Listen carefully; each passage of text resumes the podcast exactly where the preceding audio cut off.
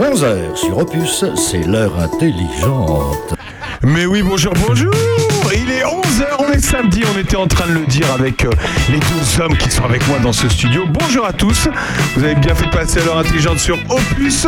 Vous êtes avec nous jusqu'à 13h pour agrémenter votre apéro d'infos sportives, culinaires et musicales.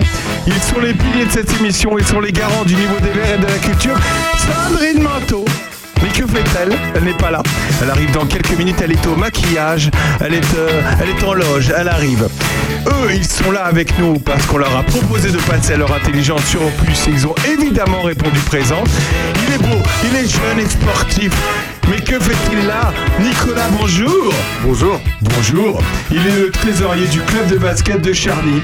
Si vous ne connaissez rien au basket comme nous, eh ben restez là, il va tout vous expliquer. Il est beau également Régis Torati est avec nous. Salut Régis Bonjour. Salut Régis. Si vous fréquentez les vides-greniers ou les soirées organisées par les associations, vous l'avez forcément croisé derrière un jambon à la broche ou derrière des moules frites. Eh ben il est là, il est traiteur à Charny et il va vous faire saliver. C'est Régis. Un autre Régis sera avec nous également tout à l'heure, mais Poirier celui-là. Euh, tout à l'heure, et tu le connais bien aussi, Régis Poirier, le président de Rando Béton. Il sera avec nous tout à l'heure parce qu'il organise le vendredi 18 novembre prochain une rando euh, du Beaujolais. Deux parcours de 13 et 7 km. L'arrivée, c'est une dégustation et un repas que Régis Touratier prépare pour le coup. Mais aussi toutes les infos du coin et de la puisée. Vous avez bien fait de passer l'heure intelligente avec nous sur Opus. Restez avec nous. On se retrouve juste après Robin Schulz. Vous connaissez euh, Nicolas, vous êtes jeune, vous connaissez Euh, non, pas trop. Comme non, d'accord, ok. Bon, on mettra Aznavour tout à l'heure. Ah, merci euh, Nicolas. À tout de suite. We're falling apart, just a little unstable. We're both half asleep at the wheel, yeah, we're struggling to save us. So we both get drunk and talk all night, pour out our hearts, try to make it right. It's no fairy tale, no lullaby, but we get by. I, I, oh, cause the sun will shine tomorrow, it will be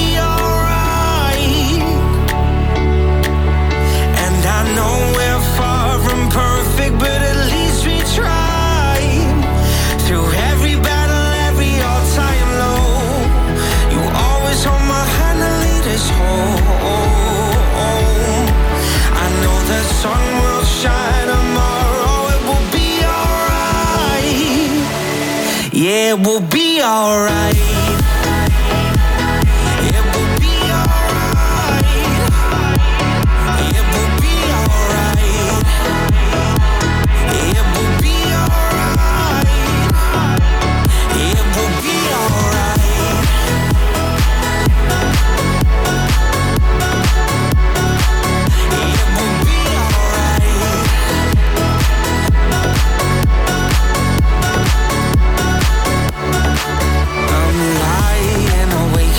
Night, wondering if we will make it.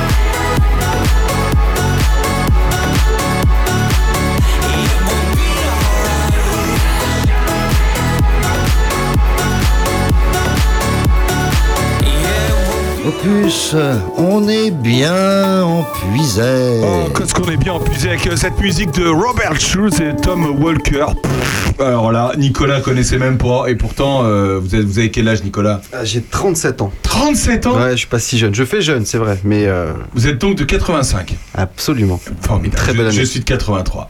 Ouais, et. Régis Touratier Moi, j'ai 64 ans. Ah bah voilà, voilà, et bah voilà. Bon. Euh, Sandrine arrive, hein, vous inquiétez pas, Sandrine arrive. Bon, Nicolas, euh, vous êtes jeune et vous faites du basket. C'est ça. Et depuis combien de temps vous faites du basket d'ailleurs? Alors à Charny, je suis au club depuis 6 ans à peu près. Ouais. Euh, depuis que je suis arrivé dans la région en fait. Euh, j'ai cherché un club de basket, j'ai trouvé celui-là et ça s'est très très vite euh, bien passé. J'avais fait du basket auparavant, toujours. Je suis tombé dedans assez, assez jeune euh, à l'époque où Canal Plus diffusait euh, tout le sport. C'est Canal Plus qui vous a donné envie de faire du Canal basket Plus, Michael Jordan, Kobe Bryant, Shaquille O'Neal, toute cette période-là avec les Ah, Lakers. c'est ça. Voilà, même euh, des mangas aussi, Slam Dunk, ça m'a mis dedans. Enfin, j'ai eu une période où je me suis vraiment mis dedans et euh, Est-ce que Et vous ça m'a jamais les, quitté. les, les suites et tout ça là? Les suites des, des équipes américaines j'aimais bien porter les maillots, ouais. Ah ouais, c'est ça. Ouais, c'était pas le même ça. budget les suites. Ouais. Alors, Ré- Régis Tourati nous dira tout à l'heure si la chaîne Cuisine lui a donné envie de faire de la cuisine. Qu'est-ce qui vous a donné envie de faire de la cuisine, Régis? Bah, disons que ça fait plus, plus de 30 ans que j'ai commencé par les repas à la broche. Ah, ça fait 30 ans que tu fais des repas à la broche? Ah bah oui, largement, même, même plus. Ah ouais. Et après, eh bien, je me suis lancé à faire des, des repas autrement, euh, Ah ouais. des apéritifs dînatoires, euh, des soirées différentes euh, aux associations, dans les communes, aux particuliers.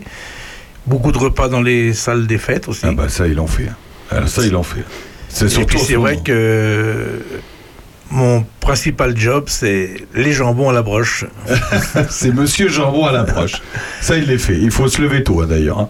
Vous, l'avez déjà vu, hein, Nicolas, sur les, sur les fêtes? Euh, oui, sans doute, sans doute. euh, à la Saint-Simon, peut-être. euh, ouais, Ah ouais, bah je oui. crois bien avoir goûté au jambon à la broche. Ouais, Ah bah voilà. est- Bah voilà, c'est ça. Vous habitiez où, euh, Nicolas, avant vous? J'étais en région parisienne, euh, au départ euh, plutôt vers la Défense. Et plus le temps a passé, plus je me suis éloigné pour, euh, pour atterrir ici à Charny. Ah ouais? En, Euh, genre en maison secondaire? Euh, non, non, directement en fait. euh, Ah bon? Ouais, ouais, ouais. en- Je pense que. Qu'est-ce que vous faites dans la vie, Nicolas? Alors, je suis enseignant, prof d'anglais. Ah, prof d'anglais? C'est ça. Je suis prof d'anglais, mais auparavant, en région parisienne, j'étais consultant, donc euh, absolument rien à voir. Ah bon? Mais comment vous êtes passé de consultant à prof d'un coup, là? Euh, Pôle emploi, c'est une bonne C'est pas vrai. Non, mais Pôle annonce. emploi, il recrute des profs? C'est ça. Absolument. Ouais, ouais, Ah si, bon? Si. Annonce Pôle emploi. On recherche un prof d'anglais. Je parlais anglais. Je me suis dit, allez, tentons. Et j'ai commencé à travailler à, à Toussy. Ouais. Voilà. Puis ensuite, j'ai enchaîné. Et euh, aujourd'hui, je suis depuis 4 ans à Fourier, à Auxerre. D'accord. Et vous êtes Voilà. quoi Dans un, dans un établissement pro. pu- Ah, lycée pro? Ouais, lycée professionnel. euh, Enfin, c'est polyvalent, mais moi, je suis avec les, les jeunes. euh, les jeunes euh, pros, ouais, donc euh, des, des plombiers, des, des électriciens, des, des menuisiers. Et on essaye de, joyeusement de- d'apprendre l'anglais ensemble. Ah ouais? Et ils en ont besoin? Aujourd'hui, c'est indispensable, même quand on est, on est plombier, quand on est menuisier. Bah, de plus en plus, ouais. Souvent, quand ils achètent du matériel, les modes d'emploi peuvent être en anglais, euh, les inscriptions peuvent être en anglais. Euh, et puis, dans tous les cas, c'est toujours mieux de, de parler l'anglais. Après, bon, euh, c'est vrai que parfois, j'ai un peu l'impression d'être le prof d'art plastique ou de musique en collège. hein. C'est- C'est-à-dire que l'anglais, ça reste la matière la moins. Pareil, parfois, ils se posent des questions sur l'intérêt Ah de, ouais. de l'anglais, mais bon, le but, c'est d'essayer de les, les convaincre. Ah, mais euh, après, l'intérêt ouais, de l'anglais, il est évident. S'ils voyagent un peu, si, euh, s'ils vont même à Paris, euh, enfin, je veux dire, il y a forcément besoin de l'anglais, quoi. Ah ouais, c'est sûr. peut-être que dans leur métier, ils se, rendent- ils, ils se disent qu'ils en auront pas besoin, c'est ça plus dans leur métier où ils se disent Ouais. que c'est pas nécessaire, mais bon, dans tous les cas, euh, tous les gens qui, qui font ce, ce type de métier que je croise par la suite me disent toujours, euh, c'est invariable. hein. Ah, si j'avais su, j'aurais plus bossé l'anglais au lycée. Comment on dit voilà. jambon à la broche en anglais? Euh, c'est une très bonne question. Moi, je dirais roasted ham, à mon avis. Ah bah voilà. Sans tu doute. vois, Régis, tu fais de la. Ouais, enfin, je pense que je vais rester en français. T'étais à l'école à Charny, toi, Régis? Ah non, moi je suis natif du Loiret, Ah, t'étais du Loiret?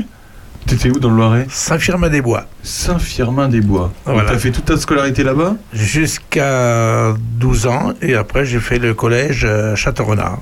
Ah oh, Quand Sandrine va arriver, parce que ça allait parler de Château-Renard. Ah, t'habitais à Château-Renard Euh, disons que c'est à 5, 5 km, Saint-Firmin-des-Bois de Château-Renard. Ouais. D'accord. Et t'es né où alors? Saint-Firmin-des-Bois. Et Saint-Firmin-des-Bois, du- carrément. Et toi, t'es né où, Nicolas À la Garenne-Colombe, La Garenne. dans le Colombe. 92. Dans le Ouais. 82, à côté des tours. ouais, C'est l'Amérique. ça. C'est l'Amérique. C'est ça, c'est le Manhattan parisien, comme on dit. Le parfois. Manhattan, par exemple, ouais, c'est ça. Et vous habitez Charny maintenant? J'habite à Villefranche, plus À précisément. Villefranche. Ouais, ouais. Mais co- c'est incroyable d'être tombé là, quand même, un prof d'anglais. euh. Ouais, bah j'étais pas prof d'anglais à l'époque, mais, euh, mais je suis devenu prof d'anglais en arrivant ici, en fait. Et, quand, et quand vous dites consultant, vous, cons- vous étiez consultant dans quoi? Ah, ça va être, ça va être pénible, hein, mais Ah j'étais ouais? dans la dématérialisation et plus précisément dans l'assistance à maîtrise d'ouvrage, dans la gestion de flux documentaire. Voilà, donc c'est très, très abscon. Ouais, ouais, ça, ça parle pas trop, mais, Mais en genre dans gros, le euh, bâtiment? Non, mais genre, mais si ça maîtrise des ouvrages, on dit souvent c'est bâtiment, mais. Non, c'était dans le, plutôt dans les systèmes d'information, système informatique. Ah ouais. Et ça vous a Ouais. saoulé, alors vous êtes Euh, dit. complètement, ça m'a vraiment saoulé. et, euh, et effectivement, avec mon épouse, on a, bon, bah, voilà, sans rentrer dans le détail, on a eu envie de, de se mettre au vert. Et euh, à un moment donné, les planètes se sont alignées et on a trouvé la maison de nos rêves. Ma femme voulait une maison. euh, moi, je voulais vivre à la campagne. Bah voilà, on a trouvé le, Ah bah le là, compromis. Et euh, ouais, on est au top là. Ah, c'est euh, incroyable le nombre de, de personnes qui arrivent de. Un, Régis, on l'a vu. euh, moi, le premier, enfin, moi d'ailleurs aussi, hein, il y a 7 ans, quand on a voulu se mettre au vert Ouais. aussi. quasi en même temps. Ouais. Et là, c'est incroyable le nombre de gens. là, encore aujourd'hui, là, j'ai des clients qui, euh, qui viennent juste d'acheter. Enfin, il n'y a plus de baraque à vendre. hein. Enfin, Je pense que le Covid a accentué encore ouais, ce mouvement-là. ouais, ouais, ouais. Ah, c'est incroyable. On les a vus arriver. Oui, oui. C'est- Mais il y a toujours eu, cela dit, Régis, il y a toujours eu des gens qui, sont, qui avaient des maisons secondaires et qui, euh, qui s'installaient en maison secondaire depuis toujours. Ah oui, ça, oui. Ouais, il y a toujours eu. a toujours connu ça, oui. Il y a toujours eu. Bon, et le basket alors? Le Vous basket. Êtes combien? Vous êtes combien dans le basket? Alors on est combien? En gros, euh, on est euh, allez, une douzaine, on va dire. Grosso modo, euh, il y a à la fois des anciens qui sont là depuis, euh, depuis des années, euh, pas loin de 15-20 ans. Euh, on a notre président, notre ancien président euh, Gilles qui nous a laissé la main du coup, qui a fait de, de grandes choses pour le club euh, par le passé, avec plein d'équipes de jeunes, organisation de tournois d'ailleurs, ça, ça on va peut-être s'y remettre, donc peut-être que des jambons à la broche ça peut être pas mal, on, on en reparlera à la fin. Ah bah oui. Il n'y a pas de tournoi aujourd'hui non, il y a- n'organise pas de tournoi de basket. Non, il y a plus, il y a plus, mais on va le. C'est- dans les tuyaux. Disons que c'est un des nombreux projets que qu'on a envie de mettre en place. Donc avec la nouvelle direction. Qui a, on a démarré en juin avec mon collègue euh, Martin, qui est Ouais. malheureusement pas là aujourd'hui. Salut Martin. On le salue, salut Martin. Et, euh, et donc, euh, ouais, on a envie de, de remonter le club, recommencer les équipes de jeunes dès l'année prochaine, et puis là, cette année, se concentrer, se concentrer sur l'équipe loisir. Donc, on est dans un championnat, euh, championnat loisir euh, de Lyon avec euh, 8 équipes. Donc, il y a Sens, il y a Auxerre, il y a. Et là, vous faites des tournois avec eux. Ah ouais, ouais, on a Et fait c'est notre- eux qui organisent du coup, c'est ça? Alors là, c'est pas des tournois, c'est un championnat. Un championnat, C'est match aller-retour. Donc Mm. on a euh, tous les 15 jours, là ça démarre en octobre, et tous les 15 jours on fait un match. Donc euh, c'est c'est à Charny, d'ailleurs c'est c'est ouvert quand on a domicile à Charny, c'est le jeudi. Euh, et puis bah, le public est le bienvenu, donc on, voilà, on commence à mettre en place. Ah, on va- peut venir vous voir jouer C'est ça, Ah, donc C'est euh, sympa ça. on a ouvert une page Facebook, donc on va pouvoir annoncer tout ça. Ouais. Et euh, ouais, on peut, on peut euh, recevoir pour les matchs. euh, donc c'est assez chouette. L'ambiance est très, très festive, très sympathique. Et à la fin du match, c'est la tradition. On, a- on fait un apéro avec, avec les adversaires. Donc euh, s'il y a du public qui peuvent participer Ah, aussi, c'est euh, c'est la troisième mi-temps. Quoi. Bon alors Donc, ça, ça se joue à combien le basket là? Parce que pour ceux qui connaissent pas le basket, Alors le basket, ça se joue à, c'est un sport collectif, donc il se joue à 5 contre 5. euh, avec des remplaçants, mais contrairement au foot, on peut faire autant de remplacements qu'on veut sur le terrain. Donc on a le droit d'être fatigué, d'aller se reposer un peu et de revenir ensuite. euh, vous avez le droit de demander aussi à, à, être- à- à sortir? Pour vous fatiguer. Ah ouais, c'est ça, mais on fait ça entre nous. Vous hein. faites ça entre On- Voilà, ouais. c'est ça. On, Ouais. on se gère euh, nous-mêmes euh, en tant qu'équipe. On on n'a pas besoin d'appeler l'arbitre. D'ailleurs, c'est l'auto-arbitrage hein, pour le pour le tournoi loisir, mais ça se passe ça se passe très bien. Et euh, pour les entraînements, en général, on est euh, on est une dizaine, donc on arrive à faire des 5 contre 5. On fait des un peu de physique, euh, des ateliers, et puis et puis bah on joue et on se on se régale vraiment. hein. C'est ouvert à, là c'est ouvert à partir de 16 ans pour les seniors et c'est mixte. Donc les filles peuvent aussi venir jouer. Il y, a- il y a des filles qui jouent avec vous? Absolument, on Ah a on a une fille dans notre équipe qui s'appelle Laurie et qui euh, voilà qui progresse euh, de semaine en semaine et euh, là elle a, elle a rentré quelques shoots contre Auxerre, c'était assez euh, assez sympa notre dernier match. Et, euh, et donc ouais c'est mixte. Vous avez des sections quand même. Alors non, le, le loisir c'est que jeudi, hein. Là, on est que en loisir. Donc loisir, c'est comme je disais plus de 16 ans, filles et garçons. Débutants sont acceptés évidemment en étant un peu motivés. Et, euh, et oui, pour ce qui est des autres sections, euh, c'est le, le projet, c'est de pouvoir les ouvrir par la Ah ouais, suite. euh, D'accord. Donc là, là je- le jeudi, quand vous rencontrez, c'est le même jour que les, les compétitions. Le jeudi, euh, vous vous retrouvez tous le jeudi. C'est ça, on se retrouve tous, on fait entraînement le jeudi, et quand on a match à domicile, bah, c'est match à domicile. Et quand on a match à l'extérieur, eh ben, en général, c'est un autre jour que le jeudi, et là, on se déplace, on part tous ensemble. On covoiture, hein, parce qu'on est, on est moderne, et, euh, et écolo. Et donc, on, C'est bien ça. Bien. et donc on va à. Tonnerre, à Migène, à Sens, à Auxerre, à Vermenton, Saint-Georges, toutes ces équipes-là qu'on affronte. T'as déjà fait des repas pour euh, des- du basket, euh, Régis? Euh, J'ai pas souvenance. Euh, pour le foot, oui, beaucoup. Ah, foot, foot beaucoup, ouais. Ouais. Foot, oui. T'as fait du sport, toi, Régis? Oh non, j'ai pas eu le temps de faire du sport. Non, mais ah, il y a longtemps, tu faisais peut-être du sport à Saint-Firmin. Non, ça n'a pas été mon truc. J'ai jamais été un très grand sportif, moi. Ouais, par contre, tu sais, alors Nicolas, on te le dit, c'est le mari de la présidente des majorettes. Ah bah, Voilà. euh, qu'on on se croisera sans doute aux réunions du SCOP alors. euh, Bah voilà. Oui, et d'ailleurs, il faut le dire, l'USCOP, euh, donc c'est la, la grande association qui ça. réunit toutes les sections, les sections sport de, de Charnier épuisé, dont les majorettes et le et le et j'allais dire Nicolas, pas du tout.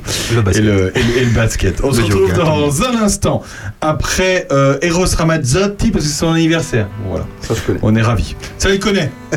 Merci. À tout de suite.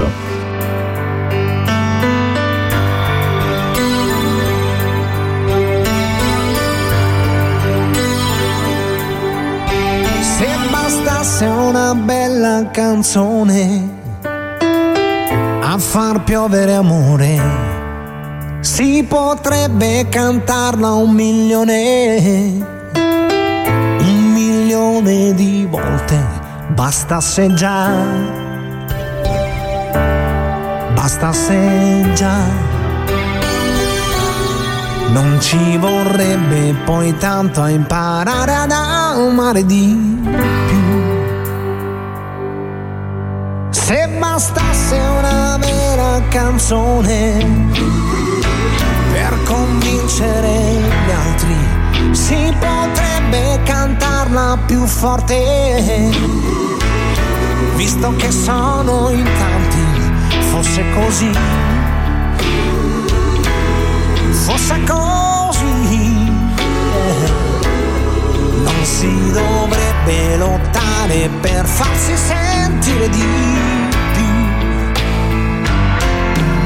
Se bastasse una buona canzone a far dare una mano, si potrebbe trovarla nel cuore senza andare lontano, bastasse già,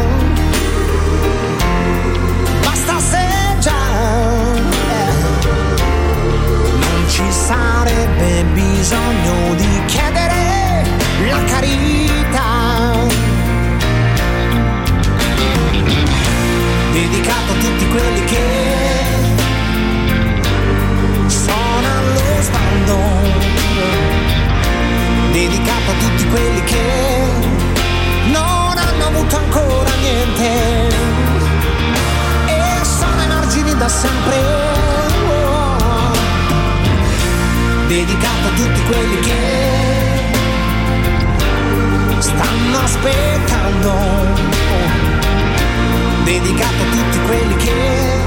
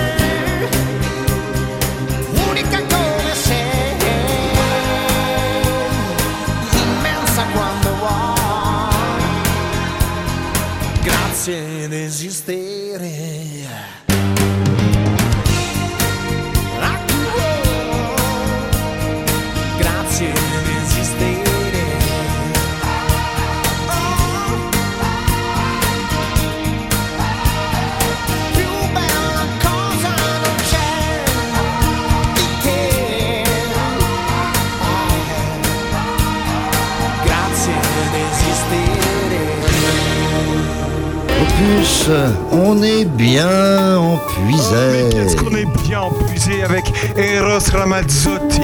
Et c'est pendant cette chanson que Sandrine Manteau est rentrée dans ce studio et tomber sur deux beaux gosses. Euh, mes enfants, ça sent la testostérone hein, là-dedans. Hein, bonjour moi qui vous le dis, hein. bonjour Sandrine Matt, toi va bien Moi ça va très bien, j'aurais pas, pas loupé ces... Elle aurait pas loupé ça. Euh, cet apéro là. Et Rose Ramadossi qui est né un 28 octobre 63, c'est pour ça qu'on passe cette chanson. C'est vrai ça On s'en fout complètement. Oh. Eh ben dis donc. Sandrine, je te présente Nicolas, basketteur. Wow et Régis Touratier, tourneur de jambon. voilà. Tu en connais un, mais pas l'autre. Non, c'est vrai, tout à fait. Voilà. Nicolas nous a tout raconté. Alors là, il y a une section euh, basket. Il y a une section basket. Et là, il m'a dit pendant la chanson d'ailleurs qu'il avait un très beau gymnase. Hein Absolument, on a la chance d'avoir un très très beau gymnase euh, à Charny avec euh, des plexis qui ont été achetés il n'y a pas très longtemps, la table de score tout est, tout est euh, vraiment au top. Mais on pensait que c'était un vieux machin, ce gymnase. Et en fait, c'est pas un vieux machin. Et pas si mal. pas si Alors mal. attends, par contre, tu vas nous dire, l'hiver, ça va ou pas? Il y a une chaudière, donc ça va. Ah, Enfin, on non, verra mais- cet hiver. mais- Non, mais euh, euh, c'est vrai que moi, il me paraît assez, assez récent quand même, euh, ce, ce gymnase. Il est peut-être un peu. Il est pas très. Bon, c'est une boîte en tôle, Voilà, c'est très moche. voilà, c'est une boîte en tôle, Quand Ouais, on mais à arrive à l'intérieur, Charny, tu bon. vois, quand toi, Non, toi, non, mais tu il est t'en- très bien, toi, tu t'en sers de, de- du gymnase, donc tu le vois avec un autre œil. Il est bien, il est peut-être un peu petit. Alors, ouais, peut-être ça manque de, de gradins, on va dire ça. Ah, Ça manque de ah, gradins. non. Alors sache que le jeudi, ils sont en compétition. Tu peux aller dans les gradins.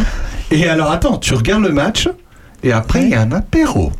C'est ça, en fait. Ah ouais, Voilà. tout le monde rapporte, tout le monde participe, tout le monde euh, consomme, c'est top. C'est des jeunes On se qui font régale. du basket à Charny. Il y a un club de basket à Château-Renard ou pas? Non, je crois. euh, ah bah si, il y a un club de basket à Triguer, c'est le HBC. Ah bah non, mais bah, c'est pas Triguer, c'est euh, c'est On a Château-Renard. déjà fait un match amical contre Ouais, eux, je crois. ouais, salut les Castelrenardais. Mm, mm, mm. Oui, c'est ça. Le HBC, il a marché fort. euh, je sais plus où ils en sont, mais à un moment donné, j'en entendais beaucoup parler. Bon, C'est vrai. On va en parler tout de Il a suite. des yeux magnifiques. Il a des yeux magnifiques, ce gamin. Ah, ouais, Ah, mais c'est de la savais. radio après. hein. Ouais, ouais, c'est de la radio, mais on va faire une photo quand même. Mais tu sais que Régis Touratier, tu le savais ou pas A passé son enfance à Château-Renard. Allez. Raconte-nous, Régis. Parce que moi, je suis de, natif de Saint-Firmin-des-Bois. Ah oui, très bien, très bien. Et après le primaire à Saint-Firmin-des-Bois, j'ai fait donc euh, le collège de Château-Renard. Ah, c'est super. Et il nous a toujours pas dit ce qu'il faisait, Un ce qu'il faisait dans la vie. Tu faisais quoi dans la vie, Régis? Et alors, donc, euh, Château-Renard, un coup, l'école finie, 14 ans. Je suis rentré en apprentissage euh, mécanique voiture agricole à Chevel, C'est pas vrai. avec, euh, en suivant carrosserie et peinture. Carrosserie, peinture, ouais.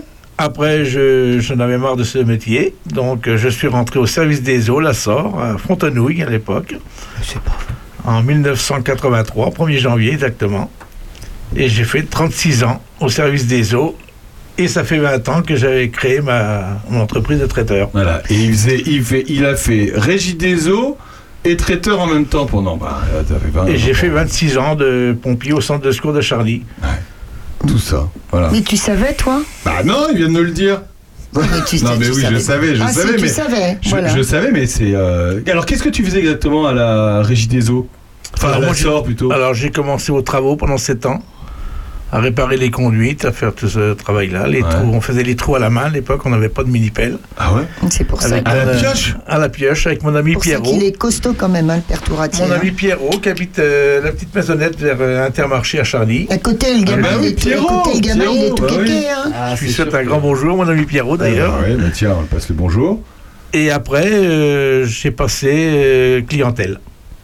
Alors, c'est quoi clientèle Ah, relevé de compteur. Alors, relevé de compteur, tout ce qui était impayé, tout, Ah. les nouveaux contrats, enfin tout. tout Et tout comment on gère les impayés au, euh, à la Comment Comme les autres. L'huissier au cul, allez hop C'est mauvais sort. C'est mauvais. mauvais sort. C'est le mauvais sort. Et ça se fait encore bon, toujours attends. comme ça Non, mais moi, j'aimerais savoir Bah oui. euh, l'histoire de la bouffe, surtout. Donc, Régis, qu'est-ce que c'était ton. euh, comment ça t'est venu, euh, cette envie de- d'être traiteur? Eh ben, disons que les, enfin, il y a une trentaine d'années, Voilà. j'ai commencé à faire des, des petits repas euh, aux amis, comme ça, à droite à gauche, euh, à la broche. Donc les petits cochons, les agneaux, les chevreuils, les sangliers. Et après, on s'est lancé à faire les, les jambons à la broche. C'est Euh, qui on? ben, Enfin, moi, je me suis lancé, disons, à faire Ah, les, d'accord. Ok. les jambons à la broche. Et vous le savez, et vous le savez. Tout est bon, est bon, tout est bon dans le cochon. Merci, monsieur là. Vous êtes bien sûr opus, hein Et après, je me suis lancé à faire euh, différents repas. Et puis, bon, euh, j'ai un petit don du côté des sauces, c'est vrai, c'est Ah oui. mon dada, et, et ça, c'est mon idée, mon palais. Ah, et D'ailleurs, et c'est un vrai métier saucier d'ailleurs. Ouais. Hein vrai. T'aurais pu être saucier. J'aurais pu être sourcier. Mais, J'ai- euh, J'ai pas été sourcier, mais j'ai été sourcier. T'as pas été saucier. Mais en étant enfant, il n'y avait pas l'idée de, de- de- d'être cuisinier euh, par la suite ou rien du tout non, non, pas, du, tout. Ça Pas du après. tout.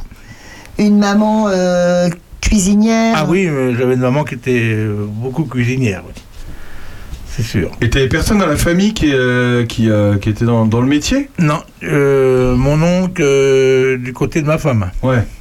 Qui était traiteur, mais C'est pas de là de, c'est pas de là. Hein. C'est pas de là, d'accord. non plus. D'accord. Alors du coup, t'as mis euh, toute la famille euh, au diapason de la, de la bouffe. Allez, hop, au travail. Ah, au Ah, tout le travail. monde est- tout le monde est au oui, travail. bah, ils aident, bien sûr. Bah oui, hein. c'est l'entreprise familiale. Hein. Ah, c'est vrai. Hein. Bah, j'ai ma femme qui m'aide quand j'ai besoin, puis si j'ai besoin, j'ai mes, mes, mes fils. Donc, est-ce que vous avez parlé un petit peu ensemble du week-end là que, que vient de passer Régis? Qu'est-ce qui s'est passé Non, on n'a pas parlé parce qu'on t'attendait. Qu'est-ce qui s'est passé ce week-end? Alors, D'ailleurs, qu'est-ce qui s'est passé ce Bah, alors le truc, tout est venu. Le truc, c'est que euh, je sais plus. euh, je vais boire un jus euh, à Châteaurnard et puis on me dit ah bah la choucroute euh, du comité des fêtes euh, à Châteaurnard, ça s'est bien passé euh, samedi soir. Euh, J'ai qui a fait la choucroute? On me dit c'est Régis Touratier. Je dis eh ben non c'est pas possible. Je l'ai vu euh, euh, le dimanche midi. Il faisait euh, les saucisses et les non c'était du boudin que tu faisais. Euh, saucisses aussi, saucisses. steak, Voilà, euh, devant- merguez, de- devant la salle polyvalente à Charny. Il me dit si, si, et puis je crois aussi qu'il a fait le samedi à Saint-Simon et qu'il est arrivé avec ses galtous à 18h ou 19h à, à la salle des fêtes. Alors euh, là, c'est là, Aurélien, que je t'ai dit moi, je veux connaître le secret de ce bonhomme, Eh ben, il va nous le donner. le secret de son énergie. Comment il fait il a une, une potion magique, euh, tu sais, euh, genre Obélix et Astérix, C'est un ça truc que comme t'as. ça. Oh merde, on vient de le Non, découvrir. bec. Euh. Raconte. Bah, disons, oui, c'est vrai que c'était un week-end dur parce qu'on a commencé le matin, il était 6 heures avec ma femme, à tout installer, les tables, euh, le matériel. À la Saint-Simon. à Saint-Simon, le chapiteau, tout. Et Tu puis, prévoyais combien de personnes à la Saint-Simon Au niveau repas, Ouais. euh, déjà côté jambon, je pouvais faire euh, 180 personnes. Combien de jambon en tout alors? 3. 3, tu fais 180 Parce que personnes. Ouais, tu peux faire c'était- 50 personnes par jambon. Mais là, c'était des jambons qui faisaient pre- presque 15 kilos, donc je pouvais faire en gros 180 personnes. Ah ouais. Tu faisais Et- avec quelle sauce? J'ai pas fait de sauce. Là, non là, j'en ai pas fait. Je les ai fait avec. euh, on les vendait avec. euh, comme les merguez, saucisses, euh, Ouais, steak, avec les frites. D'accord. Ah ouais. Mais sinon, j'ai fait- faire de la bonne sauce. Hein. Et j'ai fait en plus euh, de la choucroute pour les trompes de chasse qui mangeaient à mon Ah oui. Les chevaux, les éleveurs de chevaux. Ouais, les éleveurs de chevaux. Et puis Monsieur François Mille euh, qui a animé euh, la foire. euh, Donc tu, tu as nourri ceux qui ont enfin, Ouais, ça représentait participaient, 22 euh, personnes en dehors qu'il fallait que. Ça, c'était payé, je suppose, par la municipalité. Ah bah, hein, je sais pas, oui, c'est clair. sûrement, oui, Bah, oui, si, oui. si, quand Ouais, tu es l'organisateur, ouais. organisateur. ouais. D'accord, c'est bien. Voilà. Bon, comment ça s'est passé Saint-Simon cette année? Bah, très bien, il y a eu beau temps. on a Ah bah eu ça du c'est monde. J'aime bien parce que la première chose que tout le monde dit c'est Elle était bien la Saint-Simon Oui, Ah, il a fait temps. beau. Parce que c'est vraiment. Non, mais, qui dit Simon dit euh, pas forcément beau temps. Non mais c'est vrai. C'est vrai. Alors, donc, après, tu avais prévu ta choucroute de Château Renard, il y avait combien de personnes? Alors, ils m'ont fait faire pour 100 personnes. Ouais. Le soir. Et donc, tu es arrivé à quelle heure? 19h. Et tout était prêt. Ah ben c'était trois quarts chaud, j'avais déjà tout chauffé Ouais. sur, le, sur la Saint-Simon en Charny. Tu te rends Avec compte l'équipement que j'avais sur place, j'ai pu tout chauffer. Je suis arrivé là-bas, il n'y avait plus que les pommes de terre à cuire. Qu'est-ce que ça mange un basketteur, euh, Nicolas? À peu près comme tout le monde. Après, on fait attention, euh, on fait attention à bien manger avant un match, évidemment, sucre lent. Euh, et puis, bah, on fait gaffe à pas, euh, pas abuser des, des choses qui font, euh, voilà, qui font, qui nous ralentissent, on va dire ça. Nicolas est prof d'anglais. Absolument. D'accord, t'es prof d'anglais où? À Auxerre, au lycée Fourier. Voilà. Et il a tout quitté la région parisienne avec sa femme, ils sont venus là. Oui, parce qu'il a une femme. Merde, Ah, c'est fâcheux. Nous Voilà. sommes très heureux. c'est fâcheux. bon, alors on, on continue sur toi, alors on change. Mais, messieurs, dames, il va falloir suivre cette émission. Je sens que ça va être un petit peu décousu. Un Un petit peu décousu. C'est une équipe. Et alors donc, tu nous as raconté, euh, pendant que j'étais pas là, comment ça t'est venu cette histoire de basket? Bah ouais, j'en ai parlé un petit peu. C'est venu, euh, je sais pas si je, ouais, c'est venu petit, euh, petit en regardant les matchs euh, sur Canal+. Et puis, euh, et puis c'est resté. Et puis, et puis en arrivant ici dans la dans la région, j'ai pu rejoindre le club de Charny, qui correspondait tout à fait à ce que je recherchais. Et, et puis bah voilà. C'est quoi ce que tu recherchais? C'était, c'était, disons, du- une bonne ambiance, une bonne ambiance. Et ça, c'est vraiment très très très important. Un truc convivial, Quelque chose de convivial, mais quand même euh, où on joue vraiment au basket. avec Voilà. des apéros après. Et des apéros après, ça c'est important aussi. Parce que pour avoir fait du tennis à Charny, il y a aussi des apéros au tennis. hein. Donc euh, c'est quand même dans pas mal de... Moi, Je crois que les volleyeurs aussi, c'est euh. quoi tes, tes qualités de basketteur hein? Parce que t'es pas grand, hein, je te le dis tout de suite. C'est vrai que je suis pas super grand, mais il y a de très bons basketteurs qui sont Ah pas bah forcément voilà. grands. Ouais, Donc- d'ailleurs, est-ce qu'il faut forcément être grand Voilà, pour être nous on, est, basketteur on a une vision caricaturale Oui, en c'est fait. caricatural. Bah, c'est bien d'être grand. Maintenant, dans une équipe, euh, il y a différents postes. Tu peux passer entre les jambes de tes copains. Alors, entre ça, en les fait, jambes, on va peut-être pas se- s'emballer. mais, euh, mais par contre, c'est vrai que tu vas avoir un pivot qui est celui qui va être euh, sous le panier, qui est, qui est, Qui est grand. qui est- qui est grand. Donc là, on a un jeune prometteur qui fait, qui fait 2 mètres, euh, Oh. donc c'est bien. Comment il s'appelle? Il s'appelle Corentin, Coco, pour les Ah. Coran, le fils de Karinouni Et il habite à Saint-Martin-sur-Ouane, c'est tout Bah ce que je peux oui, c'est le fils de Karine. Ouais, Bah, je savais pas qu'il faisait du euh, basket. Ah, il nous, Ah, nous bah, rejoint, il nous a rejoint Ah, bah, en fin lui, d'année dernière. Ah bah lui, il est très grand. Il est grand, il est grand, Ah. et puis à côté de ça, tu vas avoir le poste de meneur qui lui, euh, bah, c'est plus, euh, c'est plus mon profil, on va dire. Et, euh, effectivement, là, c'est plus quelqu'un qui va être bon en dribble, euh, avoir un bon shoot extérieur, donc pouvoir tirer de. Donc toi, tu vas choper le, le ballon euh, chez, chez l'adversaire, c'est ça? Ah, pas forcément, mais je vais, je vais remonter la balle, si tu veux.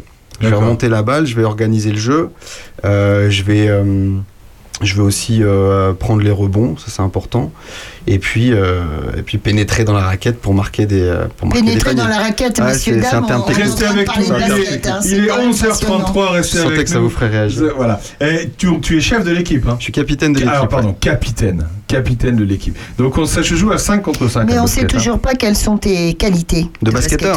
De basketteur. De basketteur. Alors, mes qualités de basketteur, j'ai un, j'ai un bon tir à mi-distance, plutôt adroit, et surtout, je suis, je suis très combatif. Et euh, j'essaie de, de haranguer mes coéquipiers sur le terrain et de. Les haranguer, c'est pas les insulter. Hein. On Non, est c'est là, hein. c'est c'est essayer de leur transmettre de l'énergie pour. euh, Alors qu'est-ce qu'on leur dit? On leur dit déjà lever les bras, c'est important. Tu dis levez les bras Quand on est en défense, c'est c'est ça. vrai? Ah ouais, ouais. Ah ouais. c'est important parce que quand on, quand on lève les bras ou qu'on. Bah, en fait, on coupe les, les, les lignes de passe adverses. Donc, on a plus de chances d'intercepter la balle et de faire une bonne défense. Bah, surtout quand on fait 2 mètres. Hein. Surtout quand on fait 2 mètres. c'est vrai. Est-ce que et euh, est-ce que t'es est-ce que c'est tactique C'est très tactique. C'est un... faut être intelligent pour jouer au basket. ah. Donc on revient un petit peu sur les analyses qu'on avait de toi. Douleur justement. intelligente. Douleur intelligente. Bah, si on rentre dans le tas, c'est vrai que ça, ça, peut, ça peut vite euh, poser problème. Il faut essayer de se dé- déjouer l'adversaire, parfois changer de, de, de, de système de défense pour pouvoir s'adapter. Ouais, Est-ce que c'est ça justement une de tes qualités aussi. Ouais, enfin, je pense, je pense. Après, je suis pas là pour me mettre en avant. On a un collectif et euh, on a de très bons jeunes euh, prometteurs et le but c'est tous euh, d'avancer ensemble dans la même En direction. tout cas, il sait se vendre, hein, Toi, Nicolas. t'as hein. quel âge hein J'ai 37 ans. Il est 85. Est-ce que t'es déjà vieux Ah, ça c'est c'est dans la tête, ça non? Non, mais pour le sport que Pour tu le pratiques, sport, bah, évidemment. euh, je sais pas si vous connaissez LeBron James, qui est le basketteur le plus célèbre aujourd'hui. Ça vous dit quelque chose? Pas trop, je vois vos regards. Pas trop, mais regards de- Nous, on est plus, nous, on est plus beau- nos regards bovins. Nous, nous, nous, tu nous montrerais sa photo, tu dirais, mais oui, c'est lui. Voilà, bah, en gros, il a mon âge. Donc, euh, Ah bon voilà, il, est- Ah il a une grande longévité, mais euh, il a mon âge. Donc, Quelle euh, nationalité? Il est américain, il joue, Américain, euh, il joue aux. Lakers. Euh, Est-ce que, est-ce que là-bas, il joue, euh, il- joue au basket comme euh, nous ici le foot? Enfin, je veux Euh, dire, est-ce que c'est beaucoup plus répandu? J'ai bah, l'impression que le basket, c'est. C'est enfin, je veux dire, c'est pas que tu là-bas. vois en premier à la télé. Hein. C'est un sport qui est né aux États-Unis déjà, euh, premièrement, et puis culturellement là-bas c'est très très très important. Il y a des terrains de basket partout et euh, des joueurs, euh, des joueurs on en trouve à l'appel. C'est c'est c'est ce qui est le plus compétitif et euh, oui les États-Unis c'est la c'est la mecque du basket. C'est le jeu du, c'est le jeu où les gamins jouent dans, dans leur quartier, ils jouent au basket. C'est ça. Ils jouent pas au foot en fait. Non bah le foot Ouais. là-bas non. Ouais, voilà, c'est ça. C'est un sport pour filles le foot euh, aux États-Unis. Ah, Ah voilà. oui. Ouais ouais, ouais c'est surtout les filles. Ah. D'ailleurs elles sont championnes du monde. Enfin elles ont été championnes du monde Ah, les c'est Américaines. en foot. intéressant, Sandrine. On fera une chronique sur le, le foot féminin américain. Peut-être. Euh, euh, Non, mais euh, il m'est arrivé de faire des articles sur le foot féminin. À un moment donné, on va dire il y a 10 ans, Ouais.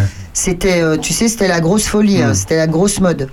Il y a des équipes qui se sont montées partout, euh, plus d'équipes hein, à l'heure actuelle. hein. Faut dire que les mecs qui derrière les clubs, ils ont pas non plus, euh, Ils n'ont pas soutenu longtemps quand même l'effort. hein. Bah, je crois qu'il y a quelques équipes françaises pas trop mal en foot féminin, non? Non, mais quand je, parle je- du local. Ouais, en local, Hein ça, je. En local, ça, ça, ça, ça a fleuri de partout. Et puis après, euh, Ça s'est essoufflé. ouais, les filles, elles ont commencé à être euh, obligées de, de se réunir, d'aller. euh, aller de trois clubs, ils en ont fait plus, ils en ont fait un, euh, etc. Non, c'était. On va se retrouver dans un instant. Après la marinière, Toshi. Tu connais Toshi Quoi ça Bah, c'est une chanteuse. Ah oui. Oh. À tout de suite. Derrière ta cigarette, de mon cœur, t'as fait un tabac. Je suis en quête du bonheur, peut-être qu'il est dans tes draps. T'as piraté mon âme alors que je surfais sur la vague. Et j'ai tout raté, je rame alors que je t'avais dans ma madrague. Enlève tes bas ou t'es haut, t'es si jolie, tu me rends dingue. Je rêve que tu viennes sur mon bateau, que toutes les nuits on fasse la bringue. À bâbord ou à tribord, on partira à la dérive. Je veux ton corps, mon trésor, je t'attends sur l'autre rive. Et sur ta marinière, je cherche notre trait d'union. Tu l'as jeté à la mer pour donner à bouffer aux poissons. À nos poisons d'avril, nous deux c'est pire que la mer à boire. Ne te découpe pas d'un fil, tu rendrais amoureux ton miroir. Et sur ta marinière, je cherche notre trait d'union. Tu l'as jeté à la mer pour donner à bouffer aux poissons. À nos poisons d'avril, nous deux c'est pire que la mer à boire. Ne te découvre pas d'un fil, tu rendrais amoureux ton miroir. L'océan nous emporte, mais je sais pas si t'es au courant. Que lorsque l'on passe ma porte, même si c'est la cata, c'est marrant. Viens dans mon équipage, rattrapez-moi sur la jetée. On fera sûrement naufrage, mais on aura au moins essayé. Donc si aujourd'hui je plonge dans l'amour en criant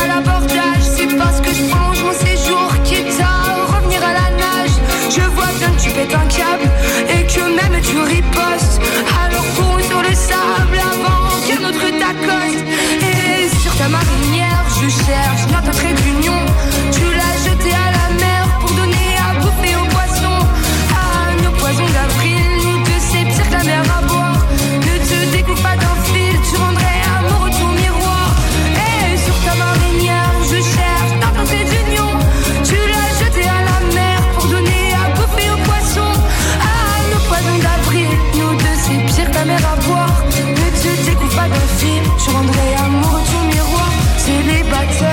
jusqu'à demain. Elle se donne un air en maillot de bain? Marinière, cherchons marin.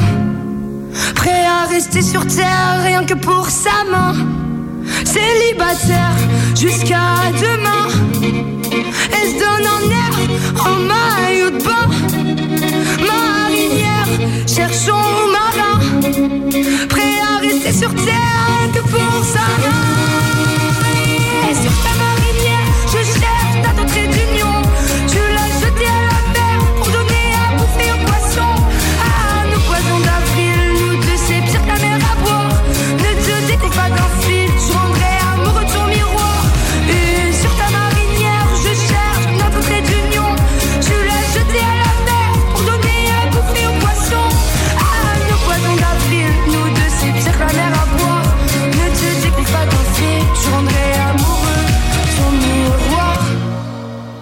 Ton miroir.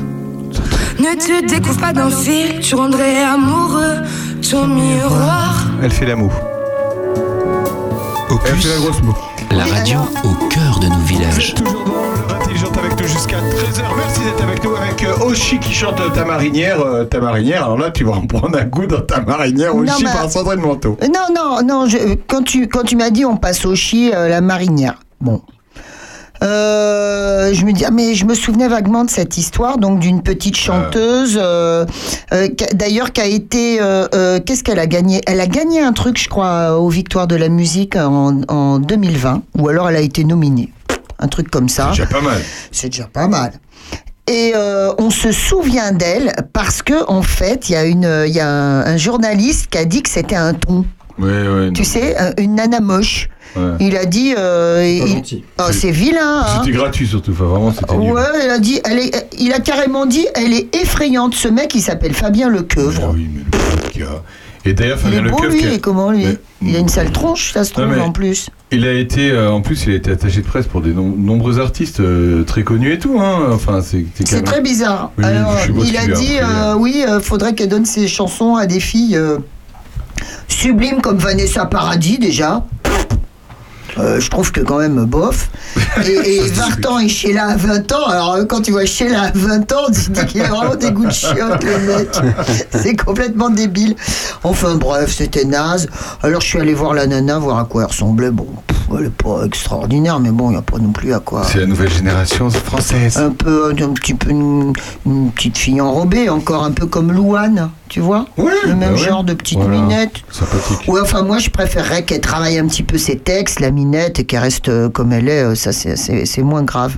Qu'est-ce que Très tu bien. écoutes quoi, comme musique, euh, Nicolas? Bah, j'écoute un petit peu de tout, hein, c'est la réponse bateau, mais c'est vrai que j'ai eu plusieurs phases, hein, rock, métal quand j'étais plus jeune. Métal Ah, autrefois, Ah. Carrément métal. Ah, Metallica, tout ça, j'aimais bien Nirvana, les Ah, Red bah Hot, tout Bah ça, et puis euh, après j'ai évolué un peu vers de l'électro, et puis... euh, Et puis, bon, j'écoute vraiment un peu de tout, hein, j'aime bien la soul aussi.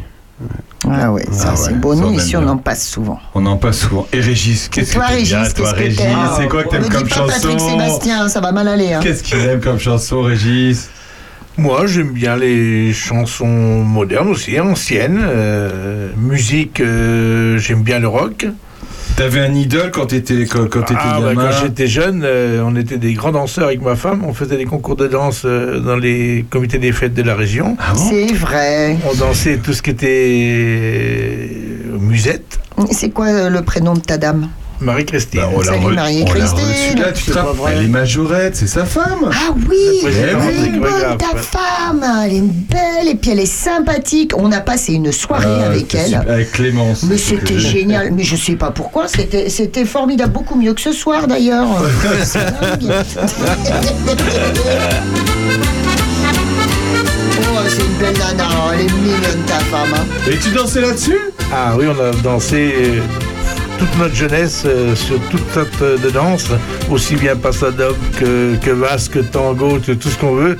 Et puis on des, beaucoup de danses de rock aussi. Et qu'on remportait souvent le- Très belle valse, les, magnifique. les concours qu'on faisait. Euh, Un exemple, Douchy, il y avait souvent des balles à la salle des fêtes. Et il lançait des concours de danse qu'on se présentait avec ma femme à l'époque et puis qu'on remportait. Oh là là Mais là ça, là ça, je là savais là, pas mais par. Et d'ailleurs, ce soir, à Château-Renard, à 17h, Bah oui, euh, Eh oui. c'est pour ça que je suis un peu en retard hein, d'ailleurs. hein. ce, ce soir, il, y a- a, il va y avoir il y a un prodige de l'accordéon qui va. non, qui- pas qui va- un, pas un, Ah, ils sont plusieurs. trois. Ils sont trois. Ils sont trois. Ils non, sont- enfin non, c'est pas ça. C'est pas, c'est pas ça C'est l'histoire. pas, c'est pas vraiment ça, mais. euh. Alors, alors, alors, euh, en fait, c'est mon copain euh, Frédéric Deschamps qui est un coach, euh, un coach d'accordéoniste niveau international, qui habite pas loin d'ici, qui habite à la Selle sur le Biais Régis. Ouais, je connais vois très bien. Hein, je- tu les as fait bouffer là-bas déjà? Oui, voilà, fait des tu repas vois. par là.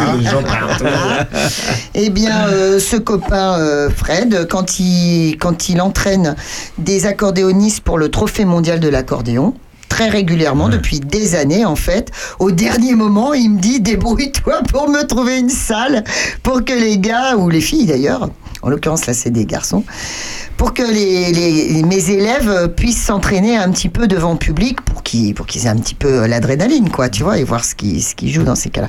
Alors c'est un niveau, mon vieux. Ah ouais. C'est du récital. Hein. Ah ouais. Alors il y a de l'accordéon classique, euh, il y a de l'accordéon variété, mais c'est pareil, quand on dit accordéon variété, en fait, c'est comme du classique. Et là, euh, la, spéci- la- la spécificité de, de ce, de ce concours, euh, pas de ce concours, je dis bêtise, de ce récital, c'est que ce sont deux Ukrainiens qui vont jouer. Ah, Et d'après toi, après euh, le concours, vont-ils retourner chez eux? Non. Pour- pour- Bah, En c'est- fait, euh, suspense? Ben, en fait, ils ont réussi à passer la frontière et ils se retrouvent accueillis chez, chez Fred. euh, Grâce à l'accordéon? Bah, en fait, euh, comme c'était la guerre, ils sont, ils, sont, ils sont sauvés, comme les autres. Ils sont, Ouais. ils sont réfugiés et ils sont réfugiés chez, chez Frédéric à Donc c'est en- c'est une, une soirée caritative aussi? Oui, Ouais. c'est-à-dire que Frédéric, euh, qui est le président du Trophée mondial de l'accordéon, euh, est très militant euh, envers, euh, envers les Ukrainiens et il voudrait qu'il y ait une petite participation. Les gens donnent ce qu'ils veulent et ça sera remis à une association qui s'occupe euh, des, des réfugiés ukrainiens. Eh ben, c'est très bien Voilà, ça. donc ça va être ma. Donc c'est ce soir à Château-Renard à 17h. Oui, tout à C'est ça. fait. À l'église de Château-Renard. En l'église de Château. En l'église de Château-Renard. Oui. Comment elle s'appelle l'église de Château-Renard Je sais pas. Régis, je sais pas, mais c'est une très belle église avec des.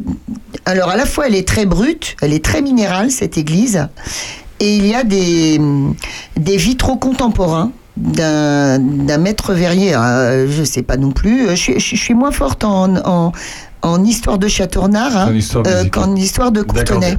Mais euh, ces vitraux sont très très très étonnants. Vraiment Vous avez déjà joué d'un instrument, euh, Nicolas? Euh, ouais, de la guitare. Je joue toujours. Enfin, j'essaye, mais avec un enfant en bas âge, c'est compliqué. Hein. Elle attrape la guitare. Parce qu'en plus, il est papa. Guitare Ah, j'ai trois enfants, ouais. Trois enfants. T'as déjà trois enfants? Ah, trois, bien sûr. Ah oui, quand même. la dernière est arrivée l'année dernière, donc. euh, Ah oui. ah ouais, c'est du boulot tout ça. hein.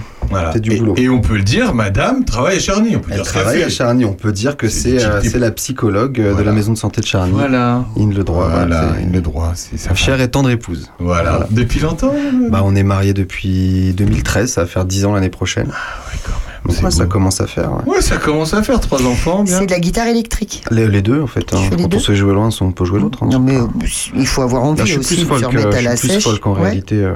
Est-ce que t'as envie que tes enfants fassent du basket? Alors euh, oui, je les ai mis au basket, mais justement, c'est c'est une très belle transition. Bravo. euh, Merci, euh, Nicolas. Bravo Aurélien, c'est- c'est c'est vrai que j'aimerais qu'elle fasse du basket, mais on n'a pas encore d'équipe de jeunes à Charny, c'est prévu pour l'an prochain. Euh, nous allons pouvoir monter une opération euh, avec, euh, enfin, basket euh, école, école basket, avec Florian, Florian Gillet qui est, euh, qui est à Auxerre au... euh, qui est détaché de la Fédération française de basketball et on va pouvoir euh, aller dans les écoles de Charny pour pouvoir euh, promouvoir le basket et inciter les jeunes à venir jouer. Euh, et on va aussi organiser au printemps une, euh, une journée portes ouvertes au gymnase pour euh, essayer d'initier les plus petits euh, au basket pour l'an prochain euh, démarrer à ce niveau-là. C'est Je sais que la section, super, la section tennis l'a fait, euh, coucou euh, Thomas Vigneron, euh, la section tennis l'a fait l'année dernière et ça a bien fonctionné, ils en ont récupéré pas mal. Donc euh, non mais c'est une bonne idée d'aller directement au collège, leur faire euh, des cours, enfin leur, des cours, leur faire des initiations plutôt.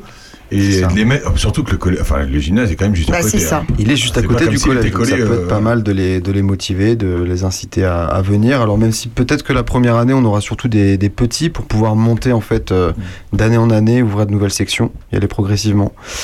Euh, voilà. Est-ce qu'on sait combien il y a de licenciés euh, en basket en France? Ouais, J'ai pas, j'ai pas préparé de fiche là. Beaucoup, Hon- pas? Honnêtement, je sais pas. Quelles sont les vertus de ce sport pour un enfant?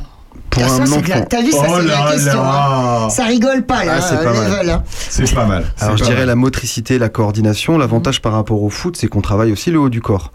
Donc en ce qui concerne les lancers, Oui. euh, donc je sais que quand un enfant a besoin d'aller chez une psychomotricienne, par exemple, euh, cet enfant va travailler les lancers, etc. Et donc au basket, on est déjà là-dedans. Euh, on travaille la main droite, la main gauche. Euh, on apprend à coordonner aussi ses, ses pieds, ses appuis. Euh, et puis bon, il y a évidemment tous les aspects euh, relationnels, euh, sport collectif, l'adversité. tout ça, c'est très positif pour les enfants. C'est vachement noble comme sport, je trouve. Enfin, je trouve que c'est un bel esprit. Oui. Non mais. C'est chevaleresque, on peut le dire. Oh là là Oh là ouais.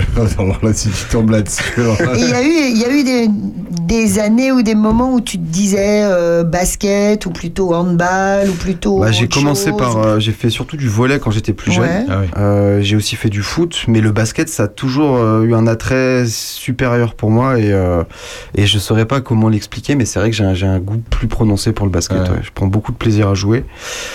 Euh, D'ailleurs, on a notre prochain match. euh, Ah bah dis-nous le programme de la de, programme. de Alors, semaine à le prochain match à domicile, c'est le 24 novembre. Nous recevons Villeneuve-sur-Yonne. Et d'ailleurs, nous allons pouvoir étraîner nos nouvelles tenues parce qu'on a euh, Ah oui. changé notre jeu de maillot et on a un tout nouveau sponsor, Ah oui. euh, tout nouveau, tout beau. Euh, Voilà. Je peux le citer. Hein, je Ah oui, vas-y, vas-y. Voilà, le notre sponsor, c'est les gars du coin. Voilà. Donc, on va pouvoir arborer nos On est magnifiques. sur les t-shirts. Je vais être sur les t-shirts des basketteurs. On Et a tout, même une je, surprise. Écoute, euh. un c'est quoi le logo?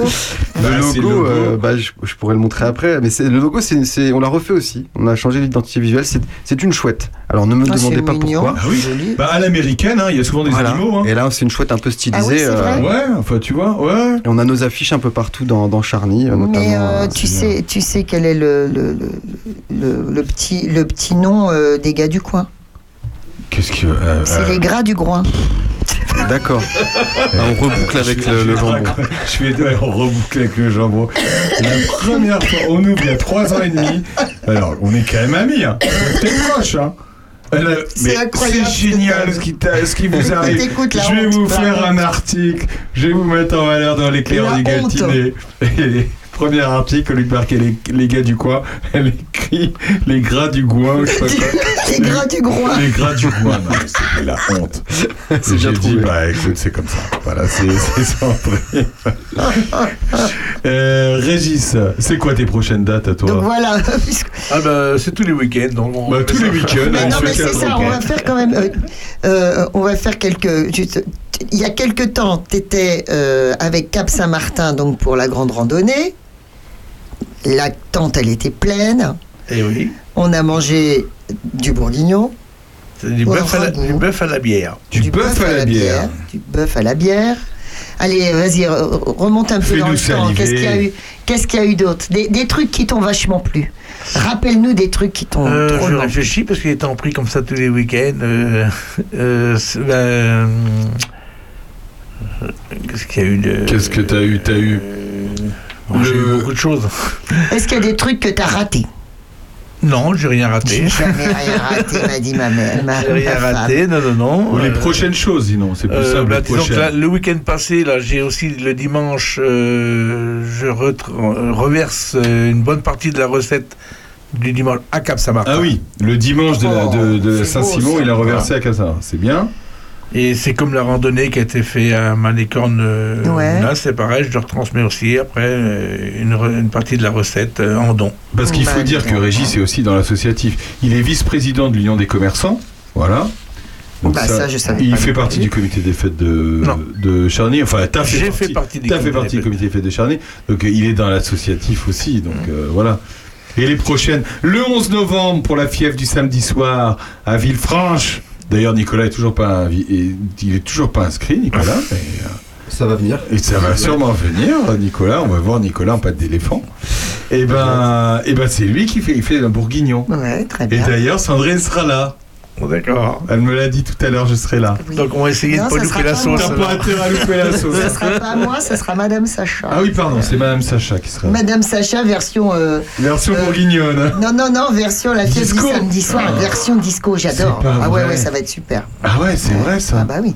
Ah bah oui, c'est oui, oui. Ah bah oui. Tu aimes le disco euh, Euh, Enfin, on a deux ans d'écart, hein, Nicolas. Donc Ouais, fais ouais. genre, on, on connaît ces années-là. Le, le disco, qu'est-ce que c'est? Ouais, c'est quoi? Non, ouais, je j'ai pas d'avis particulier Voilà. sur ça. Ouais, il aime non, je préfère les Bon, années il aime- 80. J'étais un anniversaire Ah ouais. euh, thème années 80 là, ce week-end, c'était euh, c'était assez chouette. On en a un peu. Déguisement. C'était les musiques de ma jeunesse. Bah oui, c'est ça. plus un peu. On va se retrouver dans un instant après. Après ça, après ça. Après Nirvana. Ça, c'est pour Ah Nicolas. bah ouais, ça c'est bien. Ah ouais. Vous êtes dans l'entente avec nous. À tout de suite.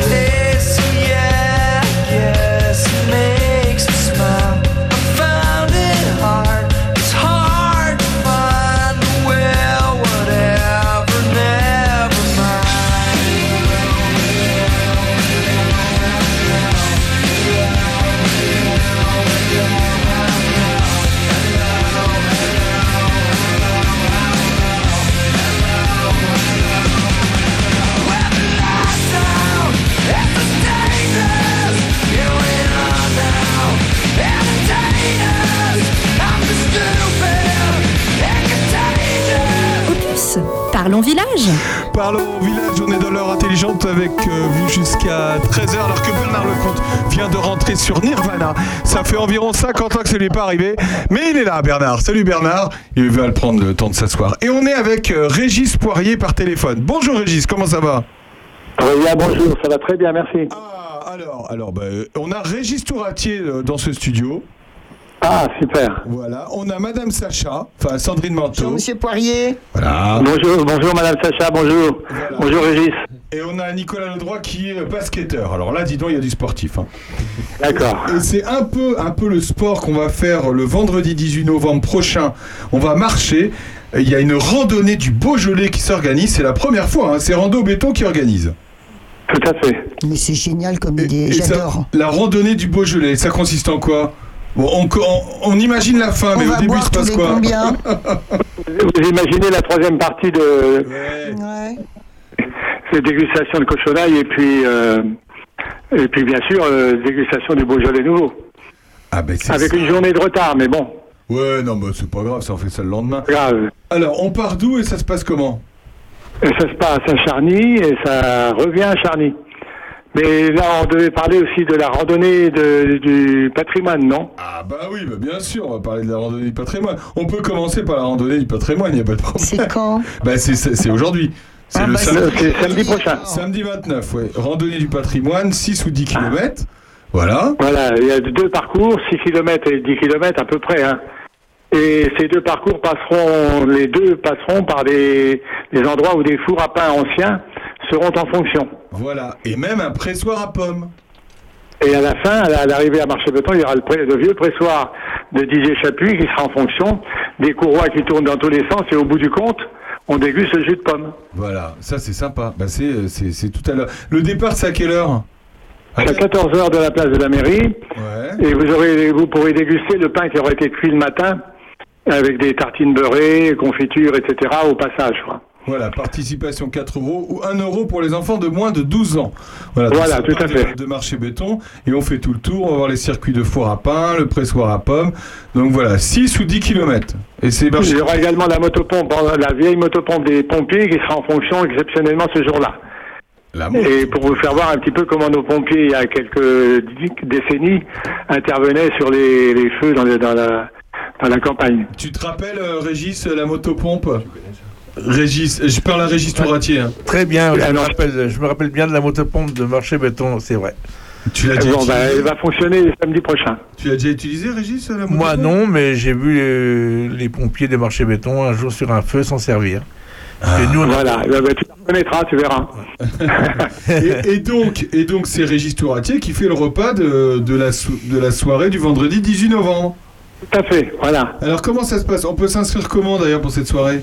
Alors, il faut s'inscrire avant le 10 novembre parce qu'il faut qu'on sache précisément combien nous serons. Ouais. Il y a deux possibilités. Soit on fait simplement la randonnée l'après-midi et la dégustation à l'arrivée, ou alors on, on prolonge la soirée par un repas donc qui sera servi par Régis Touratier à Marché Beton à partir de 19-20 heures. Et alors ce qui est sympa, c'est que ce repas, il va se passer à Marché Beton, c'est-à-dire dans la- dans l'ancien café. Oui, ou dans la salle communale, je sais, dans la salle des fêtes, je sais pas. Ça dépendra du nombre de, de participants. Ah oui, ça dépend. Peut-être que vous allez être dans, dans l'ancienne école, peut-être. Voilà, dans, dans- dans- dans la salle euh, qu'on appelle la salle, pompeusement la salle des fêtes de Marché Beton. la salle des fêtes de marché D'accord, la béton. salle des fêtes de, de, de Marché Béton. Donc si vous voulez vous inscrire, ça se passe le vendredi 18 novembre. Il y a deux parcours, 13 ou 7 km. Donc Voilà. c'est- donc c'est départ de Charny du Cellier. Voilà. Tout à fait, on part du cellier et on revient au cellier pour, pour la bonne raison que la dégustation se fait là. Quoi. Voilà, on fait un petit coucou à Aline qui tient le, le cellier, ben, le, le- la, la caviste. Oui, oui, qui nous aide beaucoup dans cette euh, organisation. Voilà, et quand on arrive, il y a dégustation à l'arrivée de cochonaille et, de Beaujolais. Et après, pour ceux qui ont réservé le repas, direction euh, la salle des fêtes de Marché Béton. Voilà. On donne Voilà. le numéro de téléphone pour réserver 06 99 34 00 78. Tout à fait. Voilà, et tout euh, l'ensemble des, des bénéfices sera reversé euh, à la tombola de l'association Téléthon, c'est ça Voilà, on va, on va organiser une tombola et le produit de cette tombola sera re- reversé au Téléthon. Ah bah, Traditionnellement, on faisait un repas en novembre pour le Téléthon et on, on- on proposait des billets de tombola. Et donc là, on va un peu revenir dans, dans, dans le même euh, dans le même fonctionnement, quoi. D'accord. Avec une tombola qui, qui sera euh, intégralement reversé au Téléthon. Eh ben c'est parfait. Bah, merci beaucoup Régis. Je t'en prie, Aurélien. À bientôt. À bientôt, bonne soirée à tous. À bientôt. Merci. Merci. Au revoir, Régis. On se retrouve dans un instant. Après le nouveau tube de la Star Academy 2022. Ne partez pas sans moi, Sandrine. On a encore quelques minutes avec Nicolas et Régis Touratier. Restez avec nous. À tout de suite. Qui cherchez l'étoile. Vous qui vivez un rêve. Vous, héros de l'espace. Au cœur plus grand que la terre.